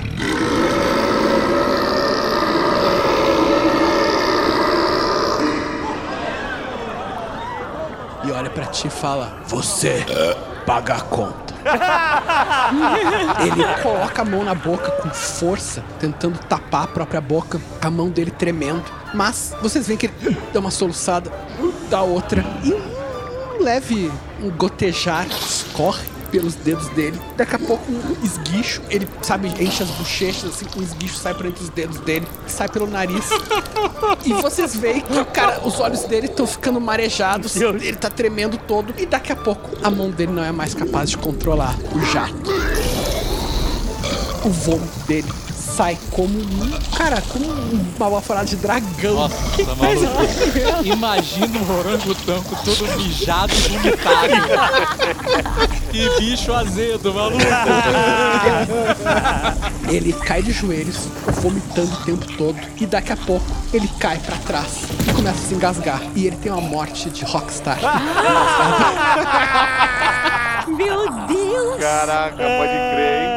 Um anão pega, levanta a mão do orangotango e fala: O elfo orangotango é o maior bêbado, é o maior bêbado do mundo. E todos eles começam a gritar e comemorar: Viva, viva, o novo bêbado. Eu fico muito feliz e emocionada, assim. A maldição está acabada! Ruprest, enquanto isso, tu também, tu, bom, tu tava com o preparado da alma na boca, né? Mas ele é imune ao veneno também. Caralho! É verdade. Assim, se não fosse a tua nova, recém-encontrada joia, gema do manto da aranha, tu teria começando a vomitar junto, uma cena tipo Stand By Me, em que uma pessoa começa a vomitar e as outras começam também. Mas tu consegue respirar fundo e te controlar. Dá aquela suada, aquela suada fria na testa, né? E vocês todos estão sendo muito celebrados e. Ah, sabe, o dinheiro começa a trocar de mãos. A Cuica volta pro Nil perto. Infelizmente o Aja não foi, não foi perdido aqui. Tava pagando quanto a aposta? É, quanto, qual é o retorno em cima da cueca? Porra, vocês têm que conseguir um, um dinheiro bom. Pode rolar 3D100. O Alexandre que foi apostado, rola? 168. Multiplica isso por 10 e é o número de peças de ouro que tu ganhou, 1680. Caraca, eu não vou nem pro inferno, vou voltar pra casa, eu tô milionário. tô com mais de 3 mil moedas de ouro, cara. O que é salvar os amigos, né, agora? Eu tô ativando o Charlinho modo limpeza, tá? Ele virou um chuveiro pra mim. Enfim, enquanto o Feldon tá ali se banhando com o elemental da água dele, todos vocês são cumprimentados, os anões comemoram co- e começam a levar vocês pro objetivo, que é o portal pro inferno. Tinha até esquecido disso. É, eu também. Vocês são levados pra trás do trono do Bradrum, agora vazio. A montanha de canecas que tava ao redor do trono, eles tiram, vão abrindo um caminho e três anões empurram o trono, faz um barulho de pedra contra pedra enquanto se desloca. E no que o trono se desloca, vocês veem um buraco fundo, parece um poço com uma escada de mão. Um anão olha pra vocês e fala: "É por aqui". De lá de dentro vem um cheiro de enxofre e um vago som de crepitar. Parece um- uns gritos muito tênues, assim, que vocês mal conseguem ouvir. Talvez seja até um truque da audição. Assim, provavelmente é uma coisa mágica, né? Uma coisa mística. Não é simplesmente uma passagem física. Mas é o, a parte física disso é simplesmente um poço com uma escada de mão. É só descer e boa sorte. Eu não sei se a gente precisa de sorte, na real, porque assim, do- do- pela qualidade de gente que vai pro céu, o inferno é a melhor opção. É, mas veja bem, a gente não tá morrendo, né? Por favor, senhor perto, não me lembre disso. E aí, quem é o primeiro de vocês que vai? o Feldon vai na frente, né? É, eu vou botar a alma na- no, no- no de cavalinho.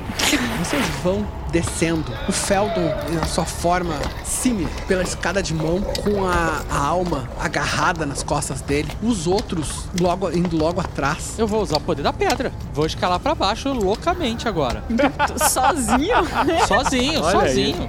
Beleza, Ruprest. Tu passa na frente do Feldon e tu consegue te movimentar na vertical com tanta velocidade quanto, quanto se fosse na horizontal, que nem se estivesse correndo mesmo. Eu vou descer de frente pra ser perturbador mesmo. Aham. É? Aham. Tu vai descendo, cara. Quando tu nota, tu não sente mais a gravidade puxando pra baixo. É como se de uma hora pra outra tu tivesse realmente numa superfície horizontal e de repente tu não sabe como isso surgiu, mas a boca de um túnel surge no meio da escuridão e antes que tu consiga te dar conta do que tá acontecendo, tu passou pelo túnel e agora tu tá de pé num ambiente aberto, completamente aberto. Não é mais subterrâneo, não é mais um túnel, não é mais uma caverna, é uma planície imensa, gigantesca, aberta para todos os lados.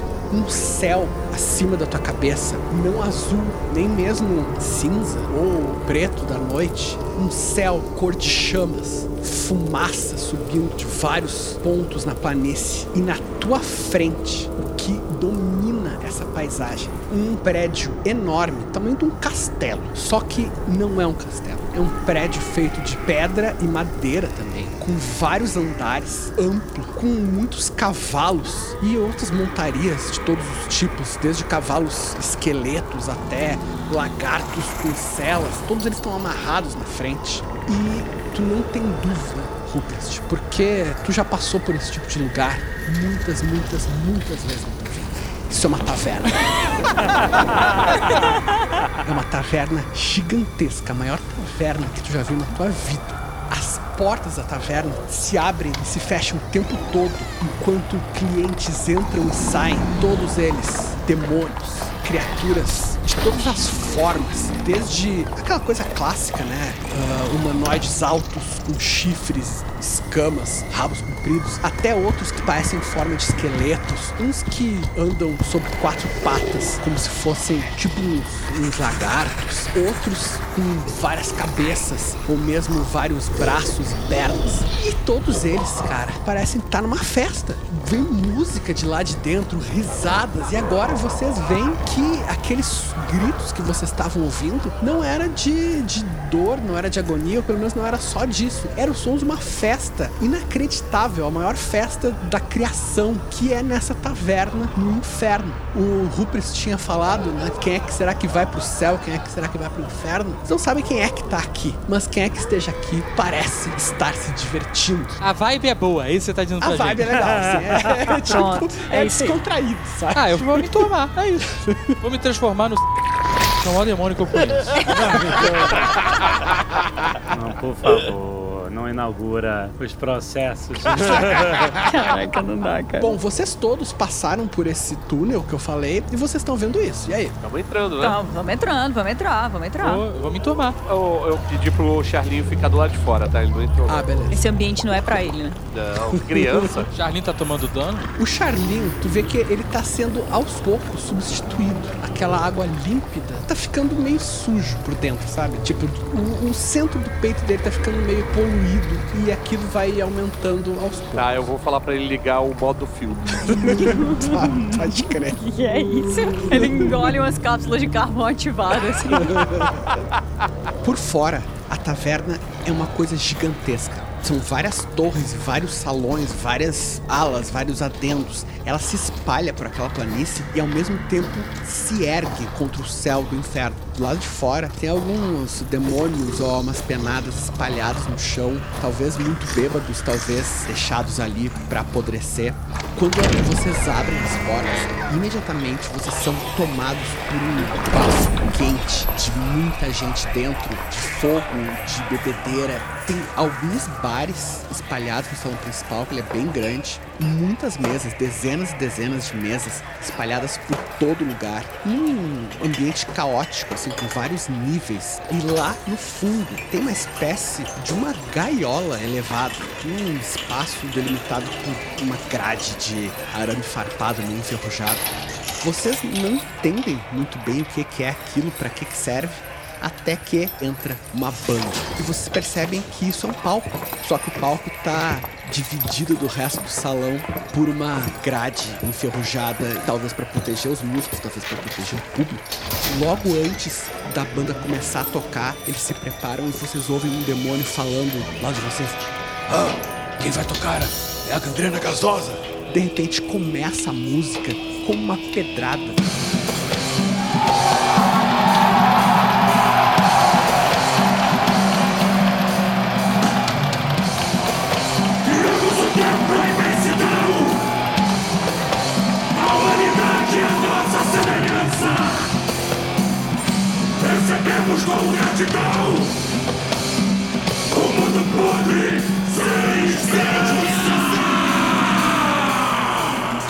E vocês entendem pra que serve a grade quando os demônios, em frenesi entre a fúria e o júbilo, eles começam a se jogar né, na grade, jogar garrafas, jogar seus canecos. E a banda continua tocando, aparentemente sem se importar com isso. Rupert, tu é cumprimentado por um, parece uma parede sólida de fumaça. A galera me reconheceu, né? Ah, galera, ah, finalmente ele chegou! É, com esse aí eu não me meto. Muito provável. Caraca, a galera do inferno. Aqui o Nilperto é famoso? Sinceramente, eu espero que não. Tem um bar no fundo, enorme também, gigantesco, com uma parede repleta de garrafas, só que são umas garrafas de todos os tipos, assim, com formatos bizarros. Algumas garrafas são, na verdade, criaturas vivas, que os demônios torcem os pescoços delas para que elas cuspam qualquer que seja a bebida que elas guardam. E tem um demônio mais elevado que os outros, se pendurando numas correntes, vestido numa casaca espalhafatosa, ele fica anunciando e dando as boas-vindas. Ah, Demônios, condenados e visitantes, sejam bem-vindos! Vocês estão no lugar mais divertido da criação, onde todos os seus prazeres podem ser encontrados, onde todos os seus desejos podem ser satisfeitos. Deixem suas almas na porta e preparem-se para nunca mais sair, porque nunca mais vão querer. e dá uma gargalhada. Amorim! É isso aí. Ah, eu gostei. Eu vou, vou me transformar no Alpatino, no advogado do diabo. Pode crer. Quem é que tá do meu lado? Cara, tu vê, é um, um demônio, o pescoço dele acaba simplesmente num monte de pústulas e a cara dele tá no meio do peito, sabe? Ele tem seis olhos e uma bocarra, assim, que tá mastigando alguma coisa. Ele pega um, um monte de uma espécie de uma carne e enfia na boca que tá no peito dele, assim. Eu peguei, peguei a carne antes dele enfiar. Tirei da mão dele. Oh, o que, que é isso? Look! Vou dar um touch. Touch? Vou dar um teste. Yes! Aí enfiei na boca dele. Vou dar um solo. Eu, eu, eu, conhe- eu peguei essa referência. Vou beber alguma coisa, cara. Tu precisa abrir caminho por vários demônios que estão se acotovelando. Tu te encosta, né, no bar e tu vê que do outro lado, uma demônia em forma feminina, assim, muito alta, parece ter mais de dois metros de altura, chifres muito grandes dos dois lados da cabeça, pele completamente vermelha e um só olho, assim, no meio da testa. E ela fala pra ti, E aí, o que, que vai ser? Ok, eu, eu gosto muito de old fashion. Vamos dar uma coisa então, das antigas pra você. Ela abre uma portinhola assim, coloca o braço lá pra dentro, puxa uma garrafa meio empoeirada, pega de trás do balcão uma cabeça de boneca de porcelana bizarra, assim, com os olhos riscados e derrama lá dentro um líquido viscoso, escuro, que se nega quando toca nesse recipiente. Primeiro por conta da casa. Porra, caraca, é o melhor lugar. Tá brincadeira comigo. É, é o legítimo drink no inferno. e o demônio, aquele anunciador, ele começa Deplorável público, sejam bem-vindos ao castigo que vocês mereceram pelas vidas desprezíveis que tiveram. O próximo show começará em instantes. Uma salva de palmas para aqueles que vocês assistem porque são obrigados. Para aqueles que vocês ouvem porque foram condenados a fazer isso desde que vieram para o inferno. 3D? 3D tá jogando? Oi. Batam palmas, soltem seus gritos de agonia. Headset!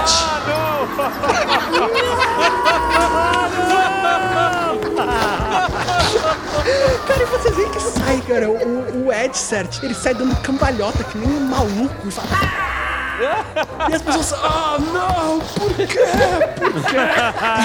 Ah, boa noite, seus malditos. Aproveitem. Que noite alegre, não? Vamos com uma piadinha, por que não, hein? Por que, que os padres só amam uma pessoa? Porque ele tem um crush fixo. Nossa, cara. Ninguém acha graça, sabe? Por que será? Alguns demônios riem, mas vocês veem que na verdade eles estão segurando suas vítimas e obrigando elas com os prendedores nas pálpebras, sabe? Obrigando elas a assistir o show do Edsert. Não, não, por quê? Por quê? Destruam meus olhos, me segue, é melhor do que É isso. sadismo. Como as freiras secam as suas roupas? Não sabem? Com vento! Nossa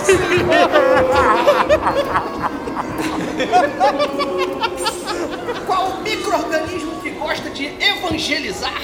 Essa vocês não sabem. Essa é muito difícil, porque é o salmonela!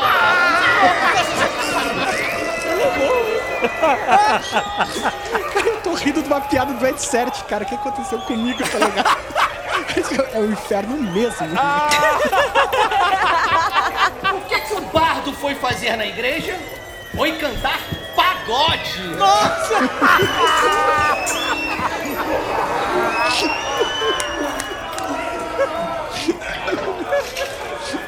Seu Agnaldo, me ajuda. São Carlos Alberto, na verdade. Cara, vocês veem esse, esse, esse festival de atrocidades. O, o Ed Sert tá, cara, ele tá felizão, assim, tá em cima do palco, sabe? Pulando, fazendo pirueta. E vocês veem que realmente o lugar dele é no inferno, cara. Ele tá vivendo a vida que ele sempre quis. Porra, mas eu tô gostando do inferno, imagina o Ed Sert. Mas assim, no meio de toda a multidão, todos os diabos, o pessoal brigando, vaiando, gritando, rindo, ele não viu vocês. Não faz ideia que vocês estão lá. Vocês vão, vão falar com ele, vão chamar atenção. Não, não, não, pelo amor de Deus, Vamos sair de Tadinho do Ed Sert. A gente não falar com ele é bom pra ele, acredita. Diminui a chance dele morrer, cara. Deixa quieto. Tá maluco? Não, não. Deixa eu viver, pelo menos em um. Deixa eu viver. Não tem como eu morrer no inferno, pelo amor de Deus. Olha que tem. Eu botei a alma no, no chão e me transformei em elfo volta. Beleza. Ô, Rupres, tá muito legal aqui, vibe boa do inferno, mas é, o que, que a gente tá fazendo aqui? Curtindo? A gente tá curtindo uma Não, nice. caraca, a gente tem uma missão, rapaz. Que missão, bebi na, na caneca de, de boneca. Não, tem que salvar o Rufus, porra. Ah, não, não. Você tá muito melhor aqui, cara. Vamos ficar aqui. Rio perto, fala pra ele. Eu não sei, cara. Essa cena toda aqui tá me deixando meio confuso. O Aja não tem nenhuma reação em estar no inferno? Boa pergunta, né? Dor. o bode consegue ficar de pé? Puta, seria tão foda se ele ficasse de Como pé é que o Alfonso desceu, né? Se vê que bode escala, né? é, o bode escala. Chega- eu falei, chega aí, Alfonso. Pedi pra ele chegar perto do bar. Ele tem que vir andando bípede até o bar pra tomar um negócio. Vai ser demais isso. Aqui é um inferno, Leonel. Bodes ganham poderes? Olha, cara, um bode não ganha poderes por estar no inferno. Coitado do bode, ele não é, não é, um, não é um diabo, né, velho? Isso, inclusive, é um negócio é, injusto com os bodes, eu acho. Sim, cara, tipo, o Alfonso é bonzinho, ele não deveria, não deveria ter esse estereótipo. É, são os olhos, os olhos. E talvez o chifre também. E a pata rachada. Na verdade, é um conjunto de fatores, na verdade. Vai ser um negócio tão bizarro. O Alfonso, por alguma razão, ele fica sobre as duas pernas, ele anda acompanhando vocês, um movimento meio stop motion bizarro, e ele se encosta no balcão do bar também. A gente tem que encontrar a Dama de Ferro. Sim. Eu posso usar meu conhecimento de religião e etc para tentar ter uma, alguma ideia de para quem a gente pode perguntar qual o demônio que pode direcionar a gente para ela. Pode fazer o teu teste. 16. Aja, tu lembra dos teus ensinamentos, do tempo que tu passou como um acólito, aquilo que tu achou que nunca ia precisar usar, ou aquilo talvez que tenha achado que era, eram metáforas, sabe? Aquela coisa, você vai pro inferno e vai ter fogo e enxofre. E realmente tem. A calma do Leonel, assim. E realmente tem. Fogo e enxofre.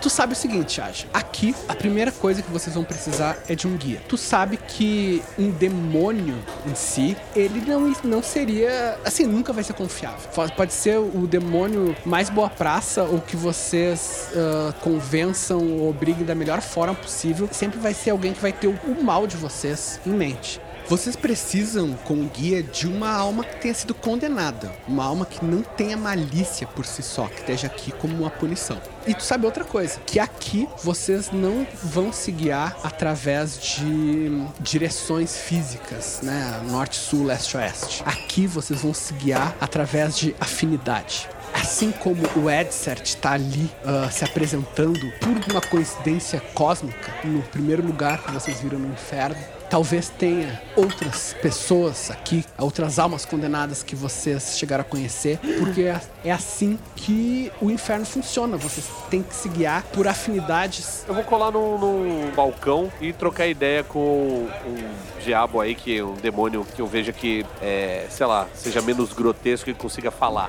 ligado? O barman, provavelmente, né? É, pode ser, o barman, boa, boa. Enquanto isso, eu vou ficar de olho pra ver se diabos têm dentes. Perfeito. Bom, Feldon, tu vê que o barman, ele é um, um sujeito bem vestido, sabe, com aquele coletinho de barman de Velho Oeste. Aham. Meio magrelo, assim, tem vários chifres na cabeça, quatro braços. É bom pra lavar e enxugar os copos ao mesmo tempo. Exatamente. E os braços dele são muito longos, ele vai, vai servindo. Ele olha pra ti. E aí, o que, que vai ser? Eu quero uma tequila. Você quer alguma coisa, Alma? Não, senhor. Eu quero não, não, não, tequila não, desculpa, mescal. Não, isso não temos. Não tem? Mestre, você já não acha que bebeu o suficiente por hoje? Eu poderia matar mais uns três anões. Fica tranquila, aqui me segue que tu brilha. A Alma começa a notar, assim, que o Feldon parece absorver as habilidades especiais de outras pessoas. Que pode ser que um dia isso aconteça com ela. Barman, olha, temos essas bebidas aqui. E ele aponta. Tem um cardápio escrito, hum, assim, com garranchos na própria parede. Eu tenho certeza que tem carne da roça. Pode pedir. As bebidas que tem disponíveis são bile de anjo, rancor fermentado, destilado de dor, vinho de olhos ou batida de inocente. Me dá um destilado de dor. É pra já. Ele pega uma garrafa que na verdade é uma pessoa, sabe, toda retorcida, formato de uma garrafa. Ele dá uma cutucada, a pessoa grita. No que ela grita, o copo de martelinho começa a se encher e põe na tua frente. Eu peguei de um lado, aonde ele botou, botei do outro lado e falei, Aham. agora é dor destilado.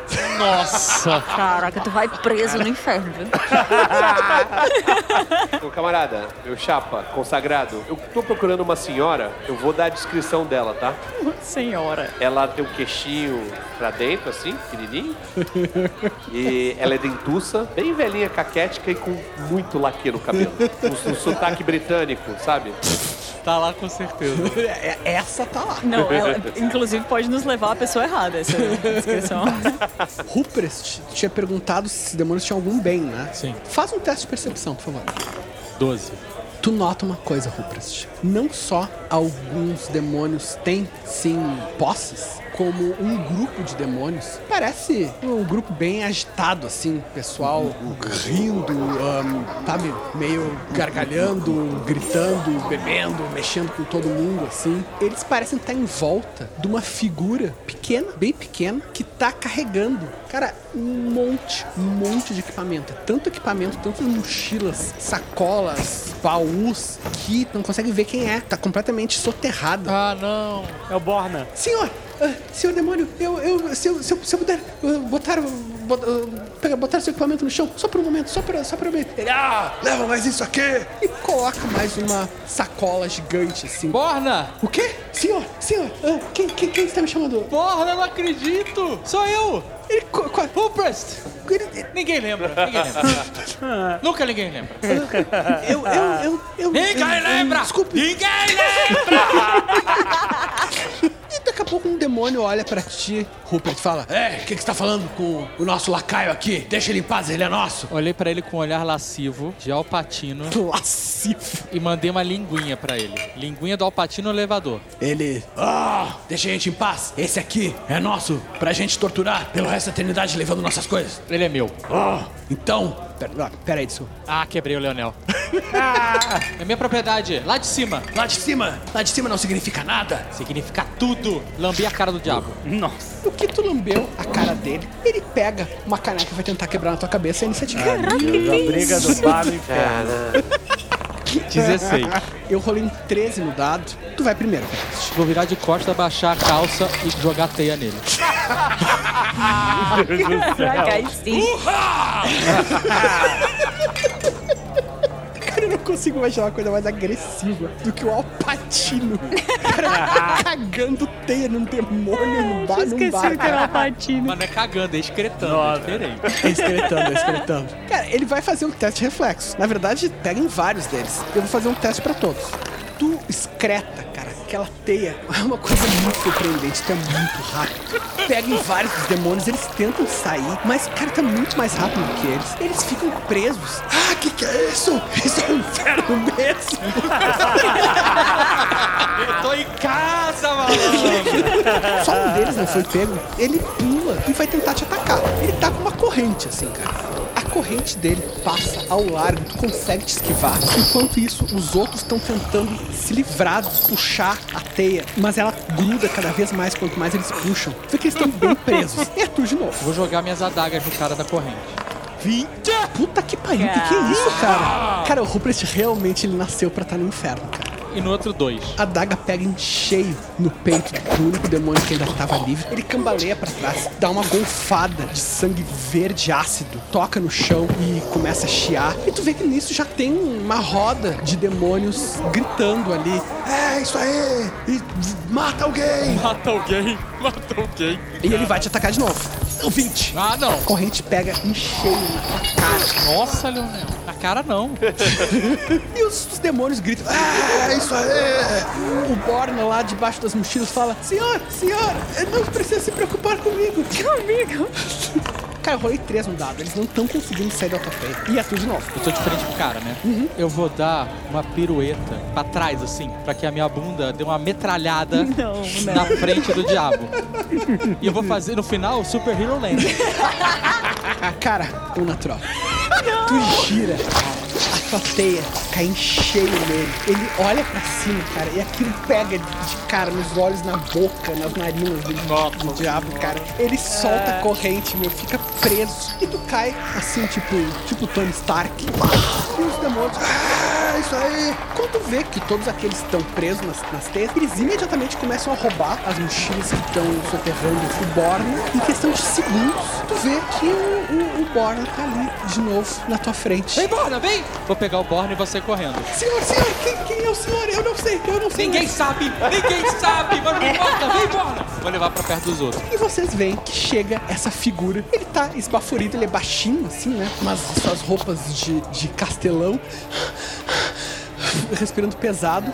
O Born fala: Ah, os senhores, os, os, os senhores, eu, eu reconheço. Ah, Como estão? Vocês, os senhores morreram também? Vocês também foram condenados? Na verdade, não, a gente tá a passeio. Ele. Por que isso não me surpreende? Você conhece bem por aqui, Borda? Ah, eu, eu, eu conheço, conheço bastante. Aqui é zica, né? Diz aí. É, aqui é zica. Ô, Borna, você conhece uma senhora? Ela tem um queixinho do Noel Rosa.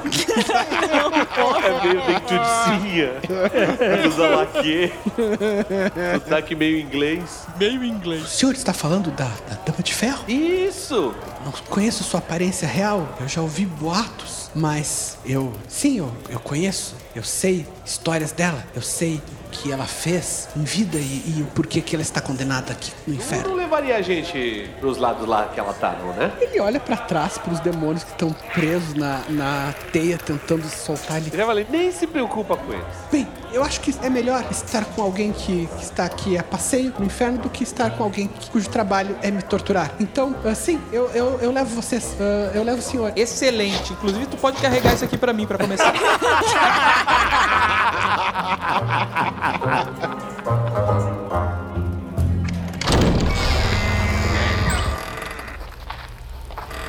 Vocês deixam o bar. O Borna guia vocês por aquela planície, um campo aberto que parece não ter nada. Assim como o Agen tinha notado, o Borna também explica pra vocês. Ele pode servir de guia, porque ele tá mais acostumado, mas vocês vão precisar ajudar também, porque vocês vão precisar sentir alguma afinidade pela pessoa que vocês estão buscando. Vocês vão precisar se guiar pelos pecados dela para que vocês consigam achar a direção espiritual. Então é o seguinte, façam um teste, pode ser de intuição, pode ser de religião, se alguém tiver conhecimento também pode ser. 20! Eu tenho misticismo, certo? Calma, tirou 20. Meu Deus, gente, é tão raro ver esses dois números juntos, sério.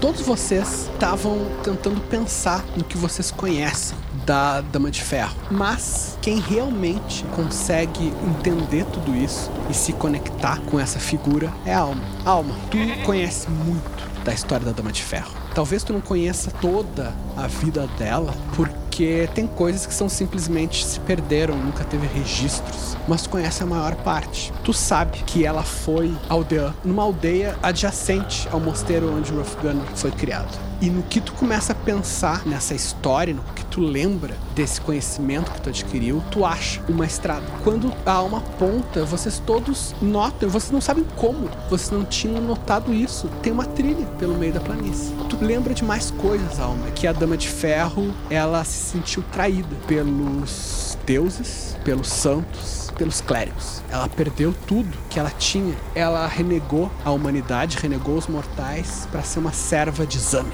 E no que a alma lembra disso e conta, todos vocês notam que na verdade o que vocês achavam que era uma parte do céu que estava tomada por chamas, na verdade é uma muralha enorme que se estende por quilômetros, completamente lisa, só que tem uma mini entradinha. E tu lembra, alma, por fim, que a Dama de Ferro foi discípulo de Zamir e aprendeu a magia, né, a feitiçaria com o dragão, mas ela, na verdade, nunca conseguiu o que ela queria. Talvez ela tenha achado a vingança, mas ela nunca achou a plenitude. Por mais que ela tenha tido poder, ela sempre esteve soterrada no rancor do início da vida dela. No que tu pensa nisso, tu tem absoluta certeza, Alma, que o caminho para a Drama de Ferro tá passando por essa pequena portinha do outro lado dessa muralha que vocês não sabem o que, que é. Ok. Eu aponto pra portinha, viro pro Feldon e digo: Mestre, precisamos ir por ali. Eu sei que parece um pouco estranho, mas eu tenho certeza. A Dama de Ferro está ali. Esse é o caminho pra salvar os seus amigos. Esse é o caminho pra parar a destruição do mundo. Caraca, sensitivo, hein?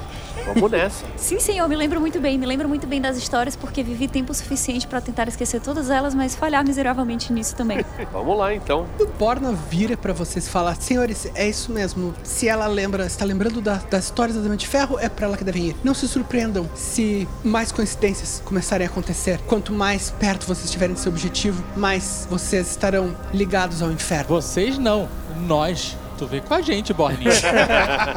Alphonse andando com, sobre as duas patas de Meu trás. Deus, que sinistro. Passa por vocês, tipo aquele movimento meio stop motion, assim. que maravilhoso. Ele olha pra ti, Alma, e tu quase tem a impressão que a boquinha dele dá um sorriso. assim. vamos lá, vamos. Eu vou atrás do bode. O bode tá guiando. A gente literalmente vai atrás do pata rachada. Vocês passam por essa pequena portinha. De repente, se vê o que parece ser um, um verdadeiro mundo de concreto. Tudo são ângulos retos, corredores infindáveis, como um labirinto, até onde a vista alcança centenas de cubículos com pessoas sentadas em mesas, acorrentadas, todas com correntes nos pulsos e nos tornozelos, pilhas de papéis na frente delas. Malditos burocratas.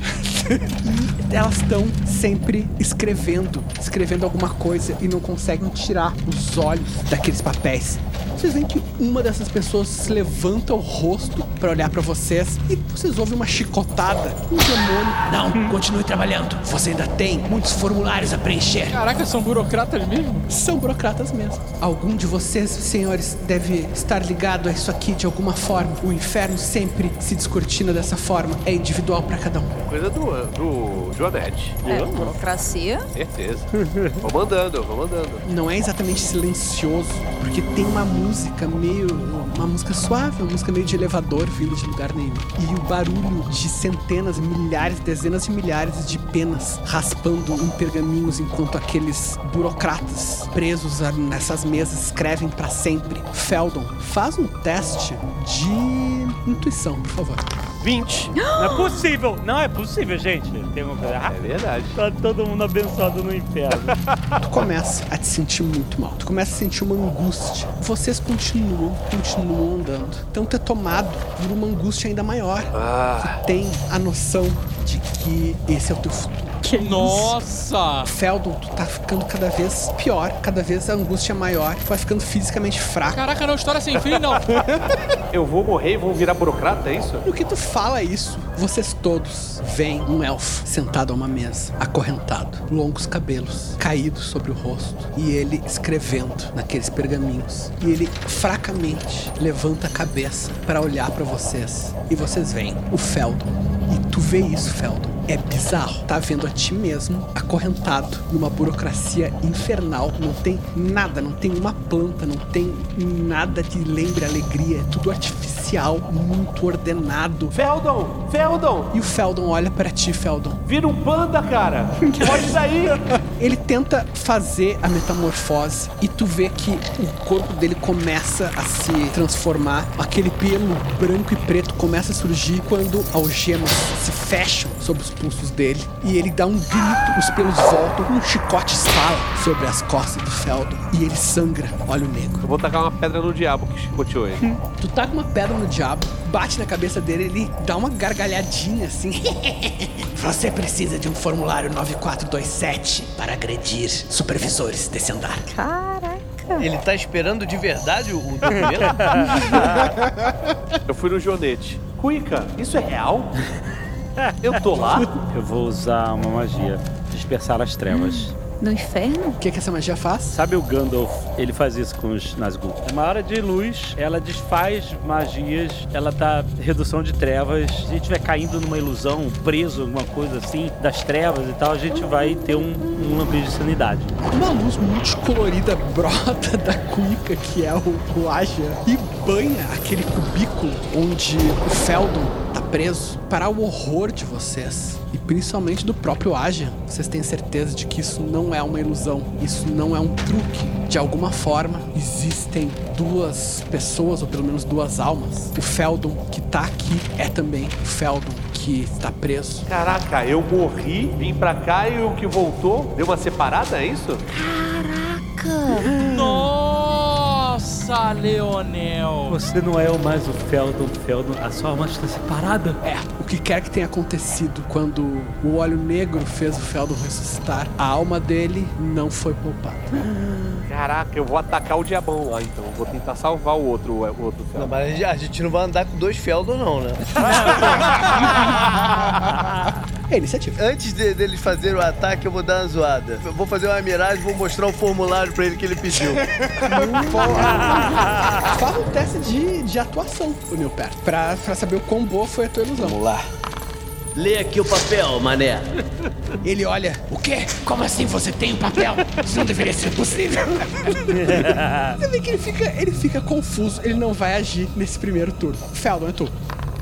Caralho, eu tirei outro cutulinho, velho. Ah, não é possível. eu juro por Não, Deus, cara. caraca, você- Esses dados chineses estão credibilidade. foda, maluco. A gente não vai ter mais credibilidade, hein? Vamos com a galera. Não vai, não vai ter, não vai ter. O que que tu fez, Feldon? Vou naquele lobo que eu tava no. Fula, já se transformando em lobo, dá uma mordida no demônio enquanto ele tá confuso pela ilusão do Neil perto. O demônio cai, cai por cima dele, pesado no chão. Os outros burocratas olham, mas não têm coragem de parar de, de trabalhar, enquanto que o próprio Feldon, um pedaço da tua alma que foi condenado aqui, arregala os olhos. O demônio tá esperneando no chão sobre o corpãozinho do lobo. Ruplas, é tu. Ele tá segurando que arma? Um chicote. Chicote normal ou um chicote do inferno? Ah, um chicote do inferno, né, cara? Ele é comprido, ele parece ter um pouco de vida própria, ele se mexe assim, como se fosse o rabo de uma criatura. E tem ah, arame farpado, tem pequenas lâminas, tem espinhos. Eu vou correr, pular por cima do lobo, fazer uma acrobacia,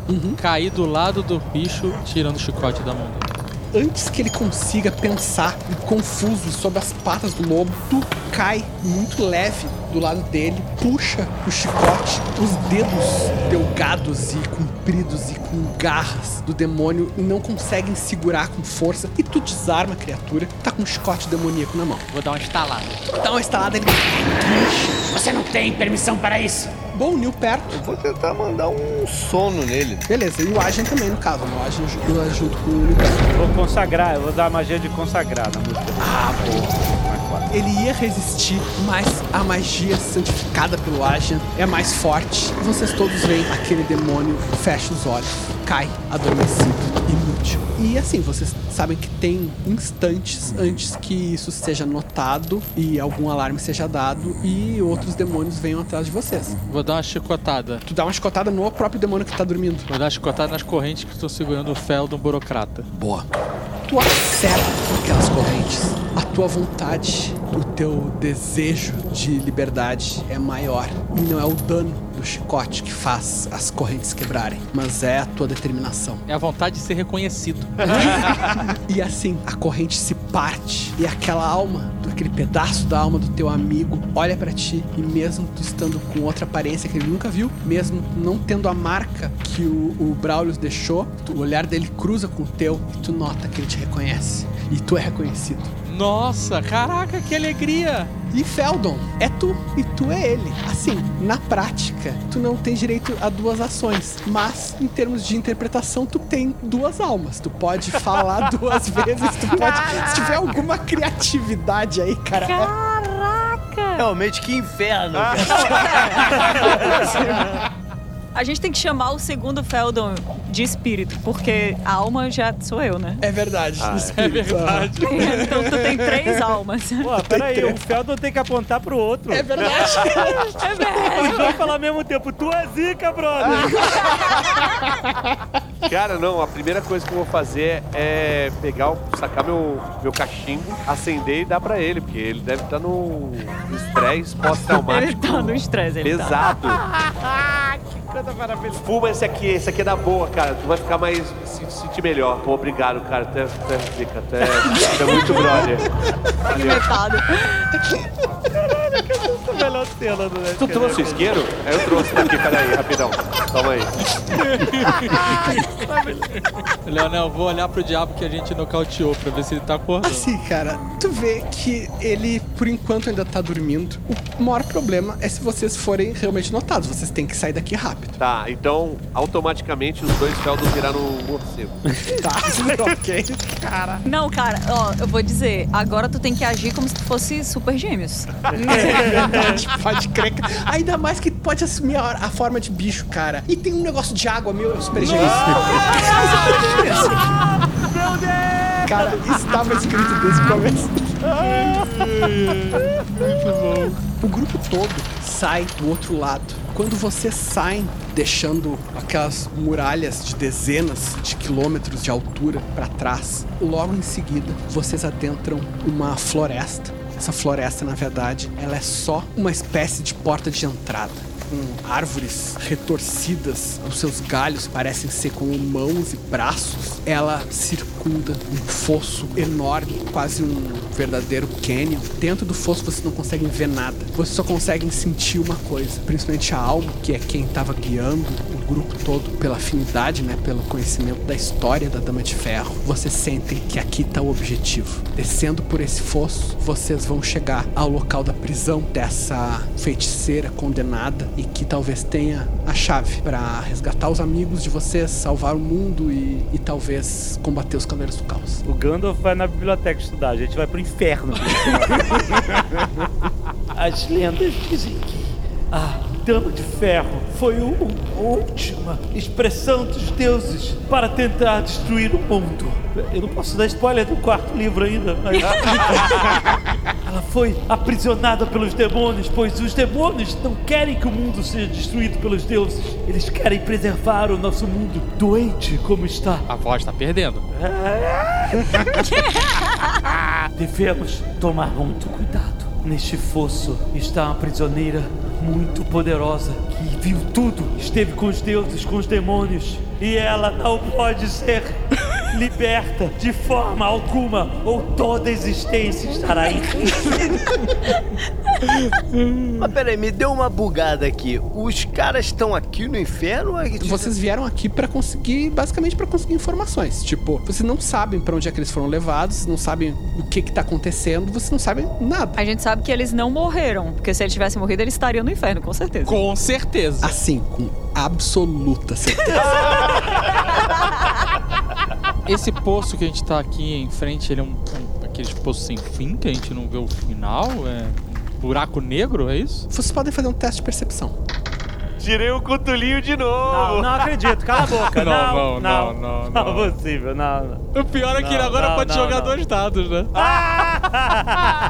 Feldon, talvez por tu estar olhando com olhos já de um condenado, tu nota exatamente. Por trás da escuridão desse poço, ele é todo tomado de correntes. Só que são correntes cheias de lâminas, galhos só que cheios de espinhos, espinhos muito afiados. Ele é todo tomado por isso. Em meio a essas correntes, em meio a esses galhos, em meio a esse emaranhado de coisas afiadas e pontiagudas, tu vê que se esconde uma horda de demônios. Horda com H maiúsculo, sabe? São incontáveis demônios que estão ali só espreitando. Ah, vambora, né? Eu vou descer as correntes. Né? Cada um de vocês vai precisar passar em cinco testes. Isso pra descer. Pra descer. Enquanto vocês estiverem descendo, vocês vão ser atacados pela horda. O importante é, vocês vão ter que ter cinco sucessos pra conseguir chegar no fundo. Vou levar meu chicote do capeta aqui. Ah, boa. Nós estamos descendo de morcego. Feldons, vocês investem pelo poço com os morceguinhos assim se desviando daquelas correntes extremamente afiadas. Da escuridão vem uma cabeça de serpente gigantesca tentando abocanhar os teus dois espíritos e a ordem demoníaca te ataca. Fecha a boca sobre um dos teus corpos. As presas furam uma das tuas asas. Tu sente uma dor lancinante. Consegue te libertar, mas a horda fez dano e fez um dano considerável. Caralho. Toma 33 de dano. A horda atacou em forma da serpente, é isso? Um dos demônios da horda tem essa forma de serpente. Ah, ele, então, ele foi atacado por um dos demônios da horda inteira. Exatamente. Próximo, Eu chego perto da, da Cuica, tá? eu falo, Senhor Joanete, eu peço por favor que abençoe esse óleo. E eu passo pra ele o óleo que eu vou usar como óleo flamejante no turíbulo. Santo dos pés descalços, sua alma é minha morada. Abençoe este unguento com seu coração e sua humildade. Não, não rimou. Você falou morada, você tem que falar assim, abençoe esse cingueto dessa nã danada. Abençoe esse unguento dessa danada. Eu ofereço o, o turíbulo pra ele dar uma lambida nele, né? Que é tudo que ele tem. Abençoando com a linguinha de devorador de mundo. Agora eu acendo o turíbulo, Aham. vou montar o Alfonso e vou carregando uma chama sagrada. Caraca, mas isso é a capa de álbum de heavy metal. Total. Pode fazer o teu teste, Alma. Alma, tu começa a tocar o Alfonso pelas correntes. Ele dá um pulo pra um, um emaranhado de galhos, só que esse emaranhado de galhos, na verdade, não eram galhos. Eram garras demoníacas que começam a se fechar ao redor de vocês e fazer um ataque, acertando. Tu toma 35 de dano e tu não consegue progredir. Tu não teve um sucesso. Tu só simplesmente tomou dano da horda demoníaca. Próximo. Vou eu. Vai lá, Rupert. Vou pegar a gema, minha pochete pélvica, vou botar na boca, vou sair correndo, pular pra dentro do buraco, dando uma pirueta no ar. Quando eu der a pirueta, eu vou levemente arriar minhas calças ok. Levemente. e vou tentar fazer um swing com a teia. Ok. Que tipo de swing? De Homem- Homem-Aranha, sabe qual é? muito agilmente, tu vai te balançando de corrente em corrente de galho cheio de espinhos em galho cheio de espinhos. Tu vê que vem mãos, braços gigantescos, assim, cada braço é do tamanho maior que o teu corpo inteiro, terminando em garras também muito afiadas, gigantescas, tentam te atacar, acertando muito facilmente, rolando 17 no dado, e tu toma 15 de dano. Feldon, cadê o Charlinho? O Charlinho tá vindo aí. Porque ele é de água. Mas o que que tem? O... Ele pode ser de água benta, né? Ah, Caralho. Isso é bom, hein? Joanete consegue... Pera aí que eu vou filmar a jogada de dado. Essa não é hora de filmar, essa é hora de mentir. Atenção. 16. Com as palavras de São Arnaldo saindo pela tua língua de devorador de mundos. Ó, a cena é assim, eu vou descrever a cena, desculpa, porque eu tenho lá muito na minha cabeça já. o Charlinho vai passar por cima do Nilperto e do Agen, englobando eles na forma líquida, enquanto o Agen, com a língua pra fora, abençoa a água que se fragmenta com uma chuva celeste no buraco. Nossa, olha só. Isso é um super ataque. Isso é inspiração. Abençoa ele aí, Agen.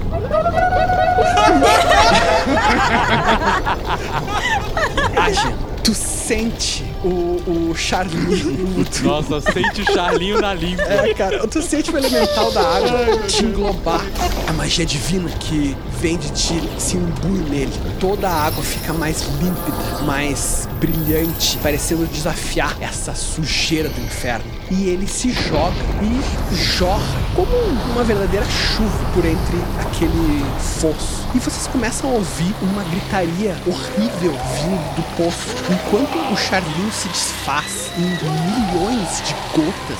A horda tá gritando enquanto que a chuva benta cai sobre eles. Um vapor, mistura de santo e profano, sobe deles. E aquela horda de demônios parecia uma, uma massa sólida, assim, parecia algo que nunca poderia ser realmente vencido vocês veem que eles começam a se espalhar, começa a realmente abrir um espaço, um espaço vazio no fosso, porque eles pulam, eles se escondem, correm uns por cima dos outros, tentando entrar em qualquer reentrância, tentando se esconder debaixo de alguma coisa, mesmo debaixo de algum outro demônio, porque aquela chuva benta não para de cair e aqueles milhões de gotas são como lâminas dos demônios. Então vocês veem que alguns demônios menores, mais fracos, eles simplesmente se desfazem, se despedaçam. E realmente eles não estavam preparados para isso, não tinham como resistir a isso, porque quem iria pensar que um clérigo, verdadeiro homem santificado estaria aqui transformado em cuica e ainda mais com o elemental da água.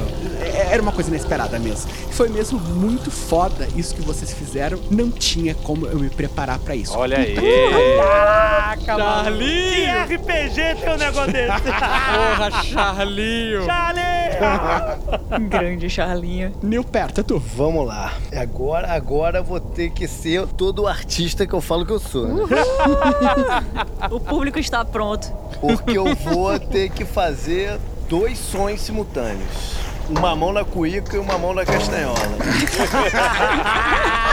com a castanhola eu vou saltar e vou fazer com a castanhola pra levitação, pra descer num, num, num ritmo normal. Aham. E na cuíca eu vou tocar uma música religiosa pra mandar um- uma canção assustadora que diz aqui que é um teste de vontade. Criatura que falha e fica abalada até o final da cena. Boa, velho. Tu começa a tocar as duas músicas ao mesmo tempo, numa batida diferente, mas elas se complementando. Tu começa a levitar pra baixo, ao mesmo tempo em que a canção assustadora sacra surge da cuica. Pra ver a tua efetividade nisso, tu faz um teste de atuação. E agora sim, agora é o teu, teu grande teste como um artista. Vamos ver se vim enfim um dado bom. 18. A música sacra toma o poço e ela parece englobar os próprios gritos de agonia da horda. Comeback do Nilberto, comeback da lenda. Mas a horda vai fazer um teste de vontade. Tu vê a horda se retrai ante o teu som enquanto tu vai passando, levitando pra baixo. A horda demoníaca não tem coragem de desafiar o teu som, a tua música, a tua arte. Caraca, eu vou te falar o que, que é o bardo, rapaz! que foi no inferno tocar a música sacra mais espetacular agora! A horda se afasta e vocês conseguem descer sem grandes impedimentos. Alma tocou né, com as patas do Alphonse, tocou o fundo do poço e tu vê uma porta de ferro cheia de rebites com um último guardião. Uma figura muito peculiar. Claramente um demônio, mas ele tem a forma de um homem. Um homem de peito nu, pose altiva, longos cabelos loiros, asas de dragão, calça apertada, espada de esgrima. Ruprecht consegue cair ao lado da alma e tu vê também o último guardião. Cara, quando eu vou cair, eu vou fazer bonito. Uhum. Eu vou criar asas de morcego no corpo do Alpatino Diabo. É a tua segunda tentativa de usar essas asas. Eu vou te pedir um teste de inteligência pra tu conseguir entender essa forma nova. 13. Faz as asas surgirem e tu finalmente consegue compreender como é que esse corpo bizarro funciona. Quando eu percebo que o chão tá próximo, eu vou abrir as asas Uhum. e vou tentar pousar suavemente no chão. Faz uma acrobacia pra nós, só pra ser bonito. Atrás do monitor, filha da puta. Ah, cara, gastou 20 nisso. Gastou um 20 só pra fazer a pose, beleza. Ruprecht, tu cai graciosamente, pousa os dois pés no chão e abre as asas como um verdadeiro balé. No que tu toca no chão com aquela pose fenomenal, as asas abertas, tu vê que a, as asas dessa figura é uma figura bonita, né? Um homem bonito também se abrem como se ele estivesse respondendo ao teu balé. E no que essa figura inusitada abre essas asas de dragão, tu vê Ruprest, que ele olha nos teus olhos, levanta uma mão e faz uma mesura se curvando para vocês. Não uma mesura servil, mas como alguém que talvez tenha encontrado finalmente um igual, porque afinal vocês devastaram uma horda demoníaca e claramente esse cara é um demônio de alto nível. Talvez vocês sejam demônios tão perigosos quanto ele. Nisso vem os dois morcegos batendo suas asas negras, pousam suavemente e mais suavemente ainda o Nil perto flutuando assim devagarzinho com o Agian Kuika nas mãos. E todos vocês estão ali no fundo e o que vocês veem é esse homem que eu descrevi e uma porta de ferro negra cheia de rebites. Ele sorri e fala: Ele tem uma voz melodiosa. Caraca, Sebastian Bach. Não é, é o guardião da Dama de Ferro. Ele tem franja? É o Bruce Dixon? Ele tem franja e ele foi incluído aqui a pedido do Marcelo Bassoli. Caraca, eu sabia que tinha mandado o Marcelo nessa desgraça, eu tinha certeza. Não pode ser amigo de metaleiro, pô, é nisso que dá.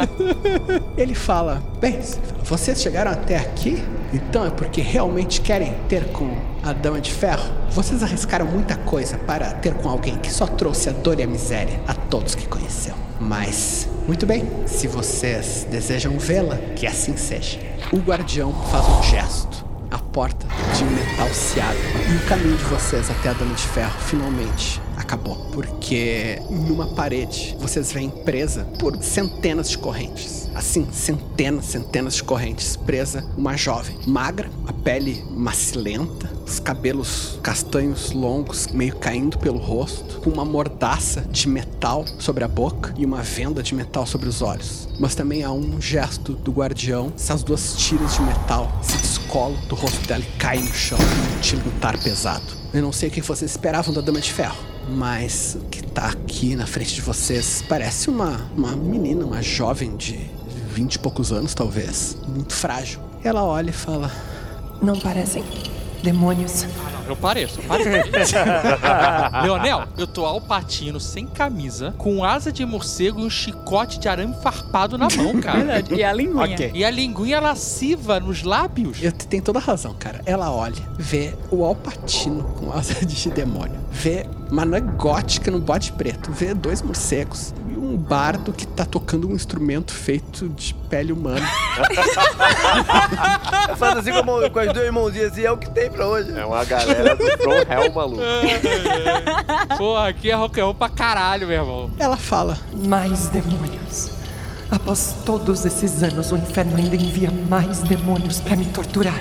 Os Feldons viraram elfo. Ela olha pros Feldons, estranha um pouco, olha pra todos vocês. Quem são vocês? O que querem aqui? Exceto pelos abissais, são os primeiros que vêm ter com minha alma. Ô, Jonete, eu acho que é melhor você ser o interlocutor aqui. Ah, eu também acho que. Eu não sei quem é você, mas deveria ser. A gente não fez isso desde o começo, cara. Eu falo, Niperto, aproxime-me da Dama de Ferro. Tá bom, tu quer? Eu mostro a cuica pra ela. se, se- se já não tava estranho o suficiente, agora mostra a cuica pra ela. Ela olha pra dentro da cuica. Olha pra dentro da cuia. As coisas deste mundo parecem ter ficado ainda mais estranhas desde que eu morri. Axia. Não. Axia. Esse era seu nome, não é mesmo? Tu vê que quando tu fala esse nome, lágrimas negras brotam dos olhos dela. Axia. Faz muito tempo que eu não ouço meu nome. Este era o nome pelo qual Ruff Gunner a chamava. É verdade. Apenas ele. Esse era o nome que você escolheu abandonar. Todos que me conheciam por Axia morreram. Em nome de sua obsessão por controle e poder. E veja onde isso a levou. Sim, tudo isso me levou ao inferno. Qual era a minha alternativa? Sofrer aqui, tendo tentado me erguer contra meus inimigos? Ou sofrer no mundo físico, suportando tudo que clérigos, santos e deuses resolvessem jogar sobre mim? A ferida que a Dama de Ferro causou no mundo ainda está aberta. E aqui está você esquecida pelos deuses, descartada pela morte que você mesma tentou dominar por toda a sua passagem no mundo. Foi para isso que vieram até aqui? Para me humilhar? Para me espizinhar sobre quem já foi julgada e condenada por todos os santos? Não, nós viemos barganhar. O que quer? E o que me oferece? Eu sei do que você se alimenta mesmo aqui nas correntes do inferno. Vingança. Ah, mas gostou demais mesmo, é um negócio bom demais. É bom, nossa, é bom demais. Tô lambendo os lábios. Pois ouça, Axia, se a vingança é o que lhe alimenta, nós lhe trazemos um banquete. Caralho. Nossa, caraca, mudou bem, vou te falar. Vingança contra quem? Tu vê que os olhos dela brilham. Contra quem a descartou, a humilhou verdadeiramente. Vingue-se dos deuses! Nos ajude a enterrar seus planos destrutivos e sorva com a angústia dos criadores do mundo por uma eternidade! De tudo que desejei, só isso eu posso alcançar. No inferno só me resta a vingança. Então, ô, ô, dona, a gente tá com um, um problema. A gente tá com problema? é, então, tem dois amigos nossos que foram sequestrados por anjo. Quê? Como assim foram sequestrados por anjos? Que amigos? foram os dois bárbaros. Ah, os dois bárbaros, tudo bem. Eu nem gostava muito de um deles. Mas eles foram sequestrados por anjos e vão ser transformados em devoradores de mundo. A Axia olha pra todos vocês, presa nas correntes, né? Mal conseguindo mexer o pescoço. Eu sei como os devoradores de mundo são criados. E sei que uma vez que sejam criados é quase impossível derrotá-los, se querem salvar seus amigos. A ideia é essa mesmo. É, os amigos não são a prioridade. assim. Pode salvar o mundo, que é a parada que a gente tá mais né, preocupado mesmo, né? Existem lugares onde o mundo material encontra o paraíso.